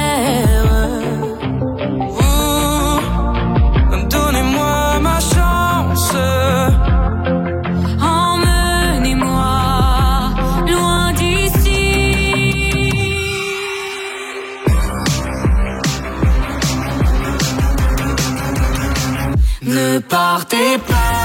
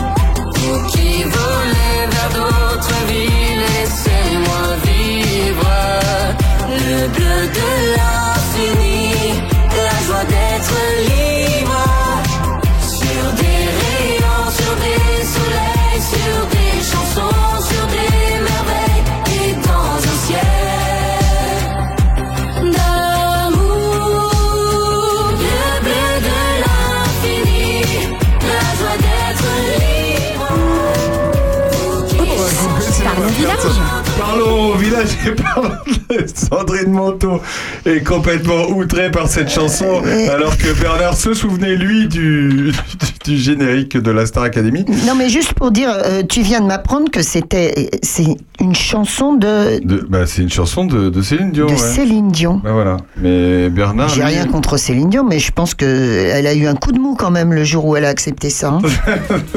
Bernard, il se souvenait de ça, lui.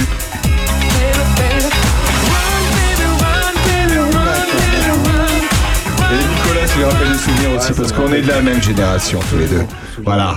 Euh, Sandrine Montaubeau, voilà, bah, c'est un, un dire. scandale, évidemment. hein. J'ai rien à dire. Je me, sens, euh, je me sens dans la tombe en fait. Voilà, c'est ça. Bon. Bon, euh. Nicolas et Régis, euh, on était ravis de vous Nous, recevoir. on n'aime que Patrick Sébastien. On a appris, on a appris plein de trucs de Régis Touratier. Ouais, alors Régis, il est fou. Régis, il nous a dit euh, quel était son, euh, comment son emploi du temps pour les, les, les prochaines semaines. Il, est Il arrive à se découper tel un jambon en plusieurs pour faire plusieurs Non, repas le c'est même trop week-end. génial. hein. Voilà, et c'est euh, Touratier. C'est Alors, d'ailleurs, euh, si on veut faire à toi pour un repas, comment ça fonctionne? Parce que c'est pas pour quatre personnes, hein, évidemment. hein. Il faut avoir un certain nombre de personnes à dîner pour, pour, faire, pour faire appel à toi. Oui, bah, disons que ça, bon, ça se présente, j'ai un appel téléphonique souvent des gens, nous avons une réunion ensemble, nous discutons du menu, et puis si c'est accordé euh, au niveau tarif et tout, donc euh, après, euh, je demande une dizaine de jours avant la date prévue de me donner le nom de personne pour que je puisse passer mes commandes et puis euh, préparer le repas. Donc tu fais des mariages, tu fais Ah bah, des... je fais voilà. des mariages, des baptêmes, des, des cousinades, enfin je fais pff, toutes sortes de choses. Mais attends, mais moi j'avais encore plein de questions, alors faudra le réinviter, ce monsieur, ça va pas du tout. Vas-y, pose-en quelques... Euh, où est-ce que tu la trouves ta bidoche d'abord? Ah oui, c'est vrai. Régis. Eh ben, je me sers beaucoup euh, sur Charny. Tu vois C'est la sur classe. Charny, je me sers à la ferme de Bourgogne, je me sers à Intermarché où que mes fils travaillent. Ah, Parce que ses fils sont bouchés Intermarché. eh ben oui. Eh ben... Je te raconte pas comment on doit festoyer dans la famille. On a un basketteur qui est bouché à l'intermarché aussi. Ça se trouve, il bosse avec tes fils, j'imagine. Eh bah oui, hein, c'est clair. Ah bah oui. Mais qui c'est le Il s'appelle basketteur? comment ton Il s'appelle basketteur? Anthony. Anthony, Anthony le basketteur. Ouais, ça te parle Voilà, Ouais. il joue, il Ouais, joue ouais. avec des côtelettes. bah ouais. Ah ouais, il est assez menu, grand. euh, C'est ça, ouais. Voilà. Bah tu vois qu'il y a des menus grands qui vont sous les. euh, voilà. Et a- Bernard Lecomte aurait pu être Oh basketteur. oui, toi t'aurais pu être T'aurais pu basketteur. être basketteur, Bernard. J'aurais été un très bon basketteur. Merci. Merci. humilité. Merci. Donc, Vous avez d'autres questions? Merci beaucoup. Bernard Lecomte La France, voilà. Merci Bernard pour cette allocution euh, très très rapide. Euh, combien tu... Un mètre combien Bernard? Qu'est-ce que ça peut te faire? Oh il est chaud, il est chaud comme il y a 15 jours Bernard. Non, mais est-ce que t'as- Je mesure 1m91. Ah Est-ce que t'as été Est-ce que vraiment tu penses que ça peut intéresser les gens qui nous écoutent? Est-ce que... Euh, bah oui, euh, les filles au moins. Ah ouais, ouais, ouais, ouais. Je- Le général de Gaulle il faisait combien? Un peu plus. Ah un peu. Ah, c'est pour ça que t'es Mais il est né le même jour que le général de Gaulle. Non, je suis né le même jour que le jour de la mort du Ah général. pardon, excuse-moi. Ah merde, oui c'est vrai, c'est le... Un 22 novembre, le 22 général de. Gaulle est né le 9 novembre. Et voilà, le, le- le 22 novembre. Euh, Nicolas, on te remercie beaucoup d'être venu euh, parmi moi vous nous euh, chez Opus Il est pour trop parler petit, de il est trop petit le gamin, il sait même pas qui c'est le général de Gaulle. Alors arrêtez un Voilà. petit peu avec vos Ah, questions. Oh, si tu tu savais, rigoles si tu quoi savais. C'est avec un père gaulliste, une bibliothèque remplie de sur De Gaulle. C'est pas vrai. Ah, ça. C'est vrai Ah ouais, sérieusement. Ah ouais Ton père était gaulliste Ah, de, à fond. Bon, faut que tu reviennes alors La- et la tu nous question- raconteras non, ça. La vraie, la vraie question, pardon, mais c'est les livres qui sont dans la bibliothèque de votre père. Est-ce que vous les lisez de temps en temps? Euh, ça peut m'arriver, ouais. Eh ouais, ben ouais. voilà. Le Alors ça, c'est l'essentiel. ouais. Ça, c'est l'essentiel. Bah, il aurait pu être traumatisé et refuser de les lire aussi. Donc alors Nicolas, on parlait politique à la maison tout le temps? Euh, mon père aimait bien ça, ouais. Ça le- enfin, il était très intéressé par toute, Ah ouais? toute l'actualité politique, ouais, absolument. Il en a fait ou pas? Euh, il était, alors jeune, il était, euh, il était au PCF quand il Ah. était jeune et syndicaliste. Pareil. Tu vois, après, il y a une vraie trajectoire. euh, Ça, c'est bien dit. ça, c'est bien dit. Et, et- À peu Et près, à peu et- près la et même trajectoire que Bernard. Nicolas, la bascule de, de ce, Ça, ça de ce intéresse statut Bernard. de militant communiste plaît, est ça. devenu admirateur du général de Gaulle. La bascule se fait à quel moment? Bah, je pense que ses parents étaient déjà gaullistes et je pense qu'il était communiste en réaction. Et, euh, et en réalité, euh, je pense que c'est euh, c'est surtout la partie souveraineté qui l'a attiré vers le général de Gaulle. L'abandon de souveraineté. Pour Maastricht, il avait voté non, par exemple. Il faisait partie de cela. Mais donc il a plutôt, a priori, il a plutôt s'est intéressé davantage au général de Gaulle après le retour de de Gaulle au pouvoir. Ah bah oui, il est né en 52, donc Voilà, euh, quand, forcément. donc, ah oui, donc il est ado, non il- Oui, il est. Bah, quand jeune, il revient, jeune, 58, ouais. il a 6 ans. Ouais, 6 ans, c'est un peu trop jeune. Mais après, je, je cherche le moment de, de, de rupture. C'est toujours passionnant euh, Non, non, dans, la oui. vie politique d'un pays de voir à quel moment se font les ruptures. Peut-être Euh, l'élection Mitterrand. ouais, on, on parle, on parle de De Gaulle. Qui se parjure, ça, ça lui plaît à Bernard. Mais pas, non, pas tellement, pas tellement, parce que je suis convaincu pour ma part, parce que moi j'ai, je n'ai pas connu cette époque, mais j'ai quand même, justement, j'ai lu quelques livres. Et au moment de la libération, Ah bah oui, oui. la France qui se reconstruit après cette horrible chose qu'a été la guerre, euh, a, euh, on tâtonne, il y a l'épuration, ça se passe mal. Euh, de, de, de Gaulle essaye de reprendre un petit peu tout ça sur les bases du Conseil national de la résistance, donc de tous ceux qui s'étaient pas compromis avec Pétain. Qu'est-ce qu'il y a là-dedans? Il y a un, des gaullistes, deux, des communistes Compliqué. hein. les deux grands partis qui refont la France de, la libération, c'est le Parti communiste, premier parti de France, et le Parti gaulliste, nouveau parti euh, fondé sur, les, sur la, résistance gaulliste. Après, ça va se dégrader. Après, il va y avoir les démocrates chrétiens du MRP, puis le Parti socialiste qui va reprendre euh, son poste, etc. Mais au lendemain de la guerre, les gens qui sont vraiment dans l'action pour reconstruire, alors chacun avec des idées différentes évidemment, mais c'est quand même les gaullistes et les communistes. C'est pour ça que c'est pas absurde qu'un un, un jeune engagé au PC, alors peut-être effectivement par réaction pour justement son père un peu trop gaulliste, mais à un moment rebascule, il change pas complètement de rail. Vous voyez ce que je veux dire? Il passe simplement d'un engagement plus marxiste, plus euh, voilà stalinien, que sais-je, à un engagement gaulliste.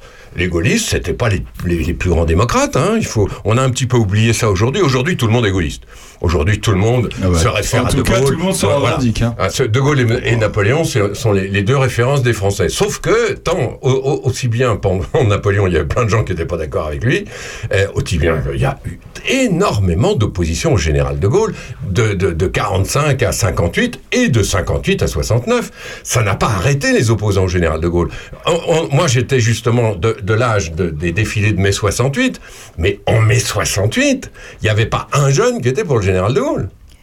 C'était une société qui avait basculé. Il était où ton père en 68 Il avait 16 ans, il était au lycée. Donc forcément, euh, c'était la mode, c'était dans l'air du temps d'être euh, de ce bord-là. Donc lui, c'était par réaction. Et il s'est engagé sous. Alors après, on va revoir les jeunes gaullistes se refaire, etc.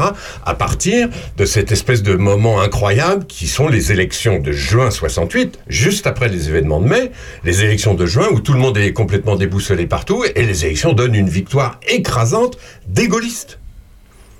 Et c'est là que ça repart. Et puis De Gaulle repart. Et en 69, on se rappelle, il lance son référendum, il le perd, et le soir même, il Il s'en va. Fin de l'histoire du général De Gaulle. Mais tout ça est passionnant de voir justement comment des jeunes, en grandissant, devenant adultes, en fonction des événements, etc., passent du, du PC à De Gaulle. Moi, ça me passionne, parce que c'est ça la réalité politique d'un peuple. C'est ça, parce qu'il n'y avait pas que, que lui, il y avait des milliers, des milliers de gens qui ont fait ce genre de de- de- d'écart, de, de, zigzag, euh, de rupture, et ça, franchement, c'est passionnant. Oui, mais toi, ton, ton père, il a, il a changé de bord à partir. Enfin, où il a glissé doucement. Bah, ou, euh, sans, sans doute avant, que- avant que je naisse, hein, je pense. hein, mais, Ouais, euh, donc, euh, moi, j'imagine que 30 l'élection. Mitterrand a dû être. euh, Oui, c'est ce que en tu tout nous cas, le disais, revirement de exact. 83, le fameux. euh, Ouais, c'est ce que tu disais. euh, Voilà. Ensuite, euh, bon. Voilà. Il est décédé il y a quelques. Il y a Ah oui, c'est vrai. presque 20 ans, donc euh, bon, voilà, c'est prescription. Bah, c'est sympa tout ça. Régis, Bon, bah, on a parlé de ton papa, c'est bien. t'étais content d'être là? On était content de te recevoir. Enfin, en tout cas, Sandrine, c'est grâce à toi que t'es là. euh, T'as vu, on t'a bien cuisiné. On hein. t'a bien cuisiné, hein. On t'a bien cuisiné. Ça va être bientôt cuit, là. Euh, bon bah euh, Régis, hein, vous le croiserez et vous pouvez lui raconter, vous pourrez lui raconter, euh, pourrez lui raconter euh, tout ce qui s'est passé. Et maintenant ils vont en savoir des choses sur toi. Ils vont venir te voir euh, au jambon et puis Ouais, euh, au hein. moule frites et puis. euh, au- Mais là, on arrive à la période hivernale. hein. Les jambons, ça va se terminer. hein. Ah ouais, ça va être là. Ouais, Non, ça mais va. tout le reste. Tu, tu cuisines pas beaucoup de volailles quand même, dis-moi. Oh non, c'est pas ton truc. Hein. Bon, les voilà aussi, j'en cuisine. euh, ça dépend dans les menus, euh, ce que les gens veulent manger. Une bonne poule, une bonne poule au pot. Qu'est-ce que t'aimes pas faire? T'aimes pas faire les lapins non plus aussi Ah si, moi, Moi, je fais, je fais tout ce qu'on me demande. Les chats, non. Les chats. non, les Les chats, chats, non. oui, voilà, Bernard, c'est bien Les ça. Non. chats. Non, non, les chats, je les laisse. En tout cas, en tout cas, si ça vous dit de manger un bon bourguignon, rendez-vous le vendredi 11 novembre à Villefranche pour la fièvre du samedi soir. Bon, c'est bientôt complet, Bah, alors grouillez-vous. complet, c'est pour ça. Grouillez-vous parce que c'est presque complet. Oui, je te l'ai pas dit, Régis, mais voilà. C'est lui qui cuisinera pour la fièvre du samedi soir. Euh, merci beaucoup tous les deux d'avoir été avec nous en tout cas. Bon retour euh, bah, à Villefranche et puis à, à Charny. Bonjour à vos familles respectives. hein, Et merci à vous pour l'invitation. Et puis à la prochaine. Donc euh, la prochaine date, 24 novembre, on peut aller voir les 24 basketteurs. hein. Voilà, 24 novembre au gymnase de Charny, le jeudi 24 novembre à 21h, le coup d'envoi. Donc vous pouvez venir un petit peu avant. Et, euh, et puis voilà, on va donc avoir de nouveaux maillots, de nouveaux maillots. Et ce sera là. Voilà, J'ai hâte. c'est l'inauguration Ouais, de parce nouveaux que- maillots. Ouais, ça sera bien. On viendra peut-être faire une petite photo. Ah Ça ouais, peut être ouais. pas mal. Mais surtout, ce qui est intéressant, c'est que tu nous, re- tu nous recontactes quand tu auras fait ta, ta petite classe euh, de, de jeunes basketteurs. Oh, bah peut-être même avant pour, euh, pour la journée portes ouvertes, sans Hein, doute. voilà. Mais oui, oui, avec plaisir. Ok, moi c'est Euh, le mais- 24 novembre en tout cas. Vérifiez quand même que sur les maillots, ça ne soit pas marqué les, les gras du coin. Ouais, quand même, ça la fout mal. Merci beaucoup messieurs, à bientôt. Salut Nicolas, salut Régis. On se retrouve Merci, dans un instant. Après euh, Stevie Wonder, évidemment. Ah, c'est formidable. voilà. À tout de suite.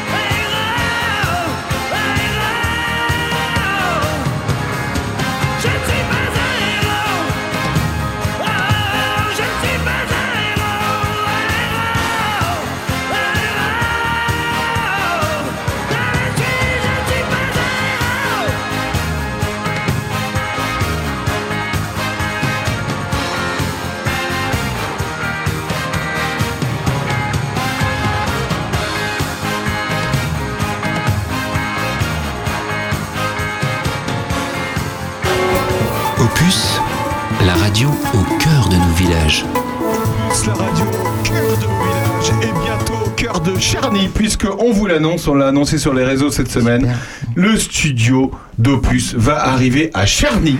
Mais oui, c'est la fiesta. Hein. Alors là, on est content. Alors là, ça va donner. Hein. Là, ça va donner. Donc, euh, pour vous annoncer ça, dans quelques semaines, dans quelques, on ne sait pas exactement combien, mais dans quelques semaines, notre studio va déménager au local de l'office de tourisme. Est-ce que de je peux choisir un papier peint à fleurs? Oui, tu choisiras ce que tu vert. Veux. Voilà, c'est grâce à la communauté de communes de, de Puisé-Forterre et puis de, de l'accord de la commune de Charnier-et-Puisé Ah que oui, nous arrivons dans ce bâtiment. Voilà, donc on les remercie évidemment tous les deux. Et ça va être formidable parce que la dynamique va être, euh, va être géniale. Vous allez voir notre studio en passant sur le trottoir, comme on dit. Ce sera plus facile. Euh, Peut-être ça sera plus simple et plus, rapide pour. Sandrine en venant de Château-Renard. Euh, petites infos avant de retrouver Bernard. La salle des fêtes de Péreux euh, va se transformer en Halloween. Euh, c'est le 31 octobre, évidemment. Halloween, c'est lundi. À partir de 17h30, il y a même un défilé à 18h dans les rues de, bah, de, Petits Monstres, évidemment, avec distribution de bonbons. Et puis un repas à partir de 20h30. Euh, il est toujours avec nous dans ce studio. Le loto des majorettes, c'est le 1er novembre. Eh bien oui, bah oui Régis, bah oui, le loto des majorettes. Euh, salut Marie-Christine, c'est euh, l'après-midi, hein, c'est ça, hein, Régis hein? Euh, je sais pas du je tout, en fait. Oui, c'est l'après-midi, c'est Ah, ça, oui, c'est ça. Oui, c'est le 1er novembre, c'est l'après-midi. Tu devrais savoir Sandrine parce qu'elle adore le- le- les lotos. euh. Arrête. Bon, maintenant on va Je suis parler. l'autophobe. On va parler. On va parler. On va parler. Bernard aussi, il est l'autophobe, on est deux. On va parler, on va parler sérieux maintenant avec le quart d'heure de l'actu. D'ailleurs, ça va être une demi-heure d'actu avec, avec Bernard entrecoupé de, de musique. Toutes les musiques que Bernard adore, vont, vous allez les écouter tout à l'heure. Mais en, en attendant, on va parler du 49.3. Alors, on a entendu ce mot euh, dans la bouche de, tout- de tous les journalistes euh, depuis quelques semaines. Mais alors, elle n'a pas utilisé une fois, mais pas deux fois. Mais elle va l'utiliser combien de fois, euh, notre Elisabeth nationale, Bernard, ce 49.3 Autant de fois qu'il sera nécessaire pour faire passer son budget avec ce qu'elle veut mettre dedans. Et d'ailleurs, elle a le droit d'utiliser autant de, noms, de fois qu'elle veut. Hein. Et, et- et moi, je suis, mais rappelez-vous, on en avait parlé à ce micro. Moi, je suis parmi ceux qui s'étonnent que cette affaire du 49-3 soit devenue une affaire politique majeure, alors que, pardon, mais le 49-3, il faut rappeler à nos auditeurs que 49.3, ça veut dire quoi? C'est l'article 49, alinéa 3 de la Constitution de la République française. Ça veut dire quoi? Ça veut dire que c'est voilà, ben c'est une procédure qui existe dans la Constitution. C'est le général de Gaulle, quand il a bâti les institutions de la Ve République, ah, c'est lui qui a inventé le 49-3. C'est De Gaulle. Parce que De Gaulle avait dit on, on va vers un régime présidentiel, mais il faut se méfier d'un régime présidentiel, parce que dans un régime présidentiel, il faut aussi qu'il y ait des soupapes. Il faut aussi qu'il y ait des trucs qui en- empêchent les blocages. Là, t'es en train de, t'es en train de mimer une pyramide avec tes mains, là. Oui, parce que De Gaulle avait inventé un régime, nous on dit régime semi-parlementaire, hein, c'est-à-dire que le Parlement a une grande importance, ce qui est vrai, mais surtout présidentiel, soyons clairs. Oui, mais Et tu vois- présidentiel, tu vois, je fais regarde. une pyramide parce que ça veut dire qu'il y a un président qui est tout en haut, et puis qui est, voilà, c'est le régime français. Beaucoup d'Européens d'ailleurs se rigolent quand ils voient notre régime très présidentiel, très gaulliste, mais c'est ça. Et De Gaulle avait donc prévu des soupapes pour éviter des blocages, pour que la démocratie fonctionne. Parce que c'est ça l'histoire. C'est que lorsque dans un État moderne, la démocratie se bloque, on a toutes les chances de voir un groupe prendre le pouvoir pour remettre de l'ordre, sous- sous-entendu. Et c'est comme ça qu'on fait les dictatures. C'est comme ça qu'était devenu, que les Grecs étaient devenus une dictature, c'est comme ça que les Turcs, c'est comme ça que plein de pays, les pays qui deviennent des dictatures en général, c'est des gens justement où tout se bloque. Et du coup, il faut un groupe qui, qui parle plus fort que les autres, prend le pouvoir et l'impose plus ou moins longtemps. Le 49.3, c'est de la démocratie? Bien sûr, puisque c'est ce qui permet à un gouvernement qui, comme celui de Macron aujourd'hui, a une majorité relative, hein, il faut bien comprendre ce mot relatif, il y a des majorités absolues, c'est-à-dire quand vous avez plus de 50%, vous faites ce que vous voulez. Mais si vous n'avez pas plus de 50%, si vous avez euh, même 49, là, vous êtes déjà un petit peu en période de difficulté. Euh, Macron, il a beaucoup moins que 49, là. Et il y a des groupes au Parlement qui sont capables, tous ensemble, de bloquer le système.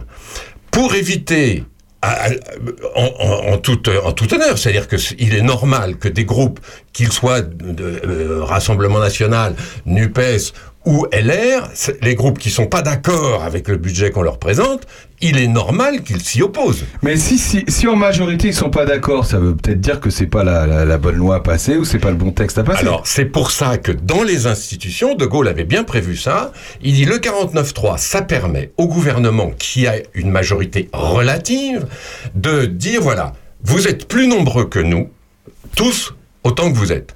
Si vraiment, tous autant que vous êtes, vous êtes contre le budget qu'on vous propose par le 49.3, eh ben renversez le gouvernement. Et c'est possible. C'est- eh, c'est possible et ça peut arriver, ça pourrait arriver. Mais c'est déjà arrivé, bien sûr. Ça peut, il est normal. Imaginez que le Rassemblement national, plus la NUPES et toutes ses composantes, plus LR, décident de voter une motion de censure, c'est comme ça que ça s'appelle, la motion de censure, ben, ils peuvent. Et ils renversent le gouvernement.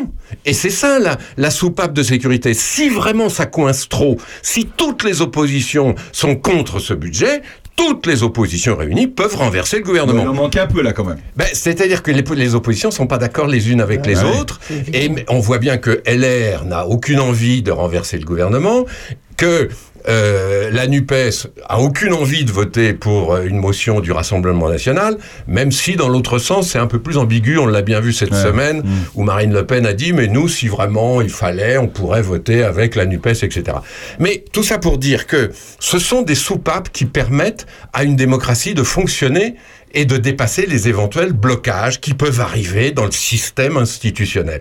Et encore une fois, il faut se rappeler que le 49.3, il avait surtout été utilisé par la gauche. C'était Michel Rocard qui était le champion du 49.3 sous Mitterrand, et sous François Hollande, euh, Manuel Valls, Premier ministre, avait lui aussi utilisé le 49.3. Là, c'était bien pire encore. C'était beaucoup plus critiquable, parce que il s'agissait de compenser la défection de ses propres troupes les frondeurs, comme on les appelait, c'est-à-dire des députés socialistes qui se retournaient contre leur propre groupe. Et là, Manuel Valls a dû faire passer lui aussi son budget avec le 49.3. Alors, tout ça suscite des discussions, c'est complètement naturel, mais soyons bien con- convaincus que si De Gaulle a inventé ce truc-là, euh, De Gaulle, c'était pas un tordu. Il voulait que ça fonctionne, que l'État joue son rôle. Et ce 49.3, c'est une des soupapes, il y en a d'autres dans la Constitution, qui permettent en effet d'éviter le blocage, et, ce blocage pourrait être désastreux. C'est pas hyper glorieux comme, euh, comme décision, mais après. Mais la euh, politique, c'est pas hyper glorieux. Euh, la politique, dans, dans, dans les temps modernes, c'était un peu plus euh, schématique dans le temps. Ce ne sont que des compromis, des, bras de fer, parce que tout simplement, les, les, nations modernes sont, sont pleines de, de- d'histoires, de, culture, d'engagement qui sont euh, tout à fait euh, déconcertants. Regardez, là, en ce moment, en Italie, en Italie, nous, on est complètement si- sidérés de ça. Les Italiens se donnent une femme. Alors tout le monde dit ah bah une femme c'est bien, sauf qu'elle est euh, néo-fasciste, ce qui est quand même un tout petit peu désolant. Alors je dis ça, c'est rapide, parce que quand on a entendu Madame Giorgia Meloni faire son premier discours, et que, bon, on comprend que non, elle n'est pas néo-fasciste. Ça veut d'ailleurs rien dire néo-fasciste. Bon, c'est une, une femme qui est effectivement, c'est une au fond. Soyons clairs, c'est une Marine Le Pen italienne. voilà. Sauf qu'elle est beaucoup plus européenne que Marine Le Pen. Et ce qui va probablement d'ailleurs permettre, là aussi, à coup de soupape, à ce gouvernement quand même d'extrême droite assez compliqué, de s'en sortir plus ou moins, parce que l'Italie, euh, euh, bon, bah, il semble qu'ils aient besoin d'ordre. Ne, ne, ne, ne jurons de rien, parce que dans cinq ans, on ne sait pas du tout ce qu'on va devenir nous-mêmes. hein. Il faut être clair aussi, nous les Français. C'est pas lui donner faut- des ailes Voilà, faut- faut- gardons-nous de donner des leçons à nos amis italiens. C'est ça que je veux dire. Mais voilà. Alors, la politique, c'est ça. Dans nos démocraties, c'est comme ça que ça se passe. On n'est jamais content, on est toujours contre le président, on est toujours contre la majorité, et puis, mine de rien, parce qu'on a cette culture démocratique des peuples qui sont libres et qui décident, c'est notre, c'est notre euh, avenir, c'est notre futur, c'est celui de nos enfants, c'est nous qui décidons. Et à partir de là, même quand il y a des, des excès, des débordements, on en a connu un il n'y a pas longtemps avec les gilets jaunes, eh ben, nos systèmes arrivent à, à absorber tout ça et puis malgré tout, bah, avancer tant bien que mal. La politique, c'est aussi de la récupération. Enfin, en tout cas, c'est comme ça que beaucoup de, de médias l'ont, annoncé euh, lors de la, bah, du tragique événement qui est arrivé avec euh, Lola, la petite, euh, la petite euh, gamine qui a, qui a été bah, assassinée, enfin voilà, en- dans des conditions atroces. Les médias ont dit que pas mal de, de groupes politiques, notamment le Rassemblement national, avaient récupéré cet événement pour faire parler d'eux et puis pour éventuellement même Zemmour, etc.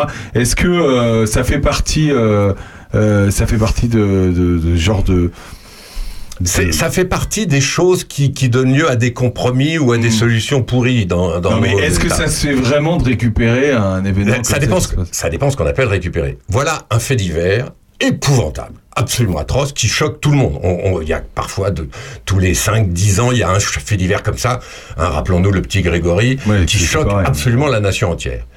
Là, euh, euh, il y a une question qui se pose, une question qui touche à la politique qui se pose, c'est que la, la- la- la meurtrière présumée était censée être ailleurs, puisque normalement elle aurait dû quitter le territoire. C'était une jeune Algérienne qui aurait dû quitter le territoire. Elle l'a pas quitté. Donc, tout de suite, on arrive à cette question en se disant, mais qu'est-ce qu'elle faisait sur le territoire, puisqu'elle ouais. aurait, elle aurait dû être dehors? Et c'est normal que tout le monde se dise, ah bah quand même, la question vaut d'être posée.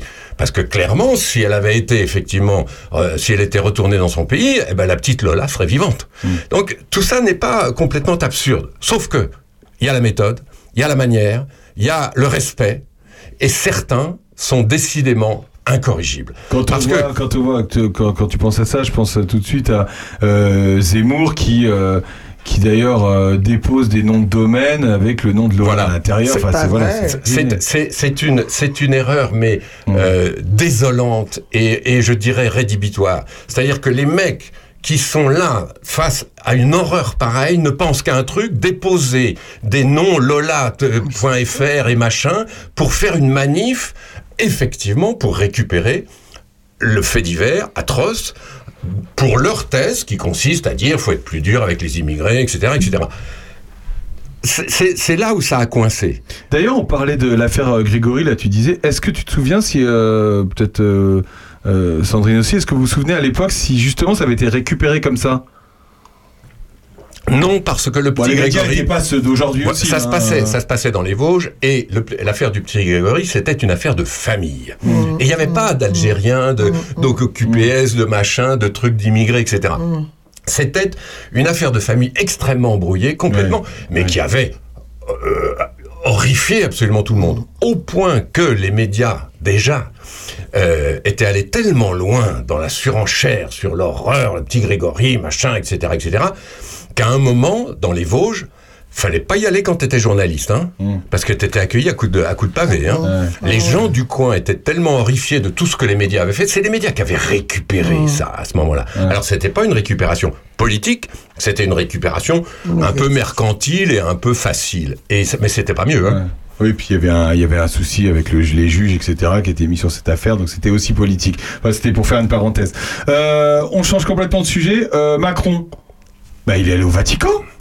Oui, Macron est allé au Vatican. Le président de la République française est allé voir le pape pour la troisième fois depuis son élection.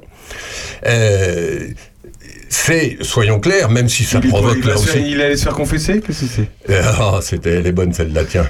non, euh, Macron est président de la République française. La, la France est une grande nation chrétienne depuis euh, 1500 ans, euh, bon, et euh, il y a donc une facilité de discussion entre euh, le chef de l'Église catholique et un vieux pays catholique, même si ce vieux pays catholique qui est la France est aussi un pays aux racines judé- judéo-chrétiennes, aux racines euh, euh, romaines, aux racines grecques, et puis qui a connu entre-temps les Lumières, etc., etc. On a la chance, nous, d'avoir un pays avec des racines multiples et qui sont plutôt des racines Donc profitons-en, mais il faut pas nier que euh, parmi les racines, la plus grosse, c'est celle-là, c'est la, c'est la chrétienté qui a fait la France pendant plus de mille ans. Oui, tu nous l'as souvent dit, euh, tout, euh, il y a énormément de présidents de la République française qui sont allés au Vatican rencontrer les différents papes. hein. Mais tous les présidents de toutes les républiques. Là, pour le coup, c'est très simple. On est dans une période d'instabilité, de guerre, de paix, de problèmes climatiques, etc. Il est complètement normal que le président de la sixième puissance économique du monde, Emmanuel Macron, aille rencontrer le chef spirituel de 1 milliard 300 millions de fidèles qui sont tous préoccupés de l'environnement, ceux-là. C'est la plus grande communauté intéressée par l'environnement depuis une encyclique, comme on dit, c'est-à-dire un texte du pape qui s'appelait Laudato Si, c'était le nom de ce texte, qui est un des textes majeurs sur l'environnement de ces 15 dernières années et qui a été lu par 1 milliard 300 millions de gens dans le tiers-monde, surtout. Euh, Au Nigeria, aux Philippines, au Chili, tous les catholiques connaissent ce texte sur l'environnement. Donc c'est un texte majeur et l'Église catholique est un partenaire majeur sur les sujets de l'écologie et de la défense de Il l'environnement. est prévu depuis quand ce, ce rendez-vous, enfin entre guillemets, ce, ce, ce voyage Pas, pas depuis longtemps, euh, d'autant que le sujet principal, euh, c'était Ouais. quand même l'Ukraine, hein, c'était quand même la guerre et la paix, parce que euh, Macron a évolué, lui, face au conflit. euh, russo-ukrainien. On a bien vu que Macron, au départ, euh, voulait absolument maintenir le contact avec Poutine, qui disait toujours je parle avec Poutine, etc. Macron, il a un petit peu changé là quand même. Il est devenu beaucoup plus pro-ukrainien en se rendant compte que plus il parlait avec Poutine et plus Poutine disait, voyez, tout le monde parle avec moi. Bon, donc Macron a changé un peu de de- de- de- de- d'opinion sur le conflit euh, ukrainien et le pape lui-même a changé un peu parce que le pape lui au départ disait, oh là là, une guerre, c'est 50-50. Euh, c'est les Russes contre les Ukrainiens, donc moi je prends pas parti. Et tout le monde a dit, mais euh, votre sainteté, enfin je pense que là-bas on l'appelle comme ça, euh, euh, vous pouvez pas dire ça. Il y a, y a- y a un peuple qui est envahi et un autre qui envahit son voisin. On peut pas dire c'est 50-50. Et le pape, lui, avait cette position assez ambiguë parce qu'il voulait absolument, lui aussi, je souligne lui aussi, discuter avec les Russes, discuter avec Poutine. Le rêve du pape, c'était d'aller voir Poutine et de dire faites la paix. Bon. Et donc, euh, je, pardon, je suis un tout petit peu long, mais c'est pour vous dire que euh, Macron, le pape, c'est un dialogue qui a énormément d'importance. Parce que quand le pape dit quelque chose, n'oublions pas qu'en Ukraine, par exemple, bon, les, les Russes sont tous orthodoxes, mais d'une orthodoxie qui n'est pas du tout européenne. C'est leur orthodoxie à eux. Du côté des Ukrainiens, il y a des orthodoxes, mais ralliés à l'Europe, à Constantinople, comme on dit, et des catholiques. Il y a quand même 6 à 7 millions de catholiques en Ukraine, qui dépendent du pape. Donc c'est quand même très important que ces conversations aient lieu, qu'on qu'on se teste entre, encore une fois, le président de la France, qui est un pays très actif dans cette affaire, et le chef spirituel de la plus grande communauté religieuse Il en est ressorti quoi d'ailleurs de ces discussions? On sait ce qu'ils se sont dit exactement pas En principe, on ne sait pas. On le saura euh, par des petites confidences de l'un ou de l'autre. Le pape fait des petites conférences quand il fait des voyages en avion en général, et Macron fait des petites conférences quand il reçoit quelques journalistes ou voilà. Donc on le saura. On sait que ils ont Bah, savoir ce parlé. qu'ils se sont dit quand même, parce que bon, il est quand même allé, donc qu'on On sait ce que Macron, en tout cas, lui a dit, parce que Ah. Macron a fait un discours juste avant de voir le pape, et on, on imagine que son discours, c'est chose, exactement ce qu'il lui a dit. Bon, en disant justement, euh, la, la paix, c'est ce que nous recherchons tous, mais on ne peut pas faire la paix sur cette affaire sans, que, sans demander leur avis aux Ukrainiens. C'est les Ukrainiens, le peuple important dans toute cette aventure, et ça sert à rien de dire la paix, la paix, la paix comme ça, si on fait pas attention à ce peuple de 44 millions de personnes qui est bombardé, massacré, tué, etc. C'était ça le discours de, Macron. On peut, on peut imaginer que le discours du pape était effectivement un peu sur le même ton, mais peut-être moins pro-ukrainien, si j'ose dire. C'est un peu simplifié de dire ça comme ça. Mais le pape a, a peut-être pris lui, un peu plus de hauteur. Enfin voilà. En tout cas, je veux dire qu'une rencontre comme celle-là, elle n'est pas inutile. Ajoutons, je, donc j'ai parlé de la guerre et de la paix, j'ai parlé du climat, ajoutons aussi qu'en ce moment, en France, il y a une- un débat important sur la fin de vie. Hein, puisque Macron a euh, convoqué une, une, une assemblée euh, consultative qui n'aura pas voix au chapitre, mais qui va donner son avis de façon très très importante, une, une assemblée sur la fin de vie. Et tous, toutes ces, tous ces sujets extrêmement compliqués que sont la fin de vie, l'euthanasie, euh, la, la, la mort dans la dignité, comme on dit, ça dépend comment on prend Qu'est-ce le... qu'il en pense le, le pape là-dessus Ah bah, le pape, il est contre. Comme d'ailleurs la communauté médicale. Et il peut pas Euh, évoluer sur la question Non. Comme il a évolué sur d'autres choses Non. Euh, euh, Là-dessus, non. On n'imagine pas un pape, chef de l'Église catholique, donc reposant sur l'Évangile, sur 2000 ans de dogmes, de doctrines, de traditions. On n'imagine pas un pape dire OK, on change tout. Finalement, euh, on peut nous-mêmes, les hommes, euh, euh, retirer la vie à quelqu'un. Ça, c'est inimaginable. Même sous cer- certaines conditions. Inimaginable. La doctrine de l'Église depuis 2000 ans, elle est très claire.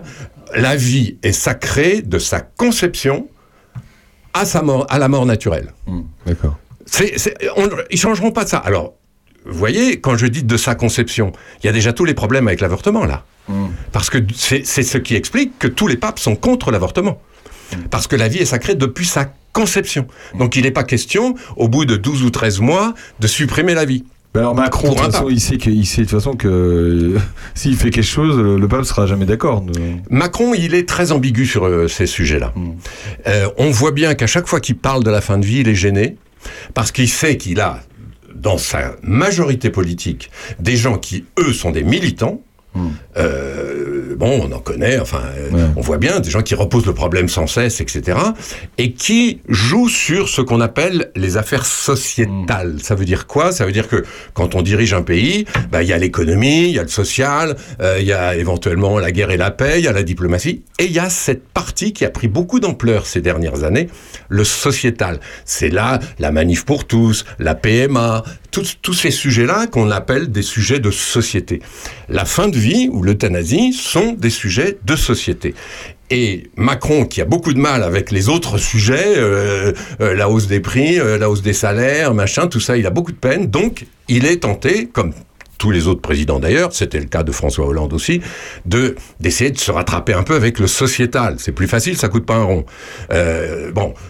Et là, donc, Macron, effectivement, gère cette affaire. Ben oui, c'est vrai. Euh, c'est beaucoup plus facile pour un gouvernement de gérer des affaires bien- sociétales. hein. c'est bien dit, oui. Bon, euh, alors qu'on on lève pas les salaires comme ça. En revanche, le sociétal, bon, on peut en parler.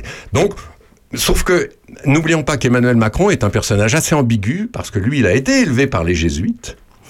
Il, il, a, il a été baptisé de sa propre volonté. Ce qui est quand même pas rien dans la vie de quelqu'un. C'est lui qui a demandé le baptême à l'âge de 11-12 ans. Euh, c'est pas comme un, un bébé qui est baptisé parce que la famille est catho et puis que voilà. Non, lui il a voulu. Aujourd'hui, il dit qu'il n'est plus, euh, euh, enfin plus croyant, ça serait un petit peu excessif de dire ça. En tout cas, il, il ne se sent plus membre de, de, de l'Église catholique comme il l'a été quand il était adolescent. En revanche, sa femme, elle, reste membre de l'Église catholique. Elle, elle a dit au pape euh, Je vais prier pour vous tous les jours, ce qui est son droit le plus absolu. hein. Mais en même temps, elle n'est que la femme du président. Elle, elle peut dire ce qu'elle veut.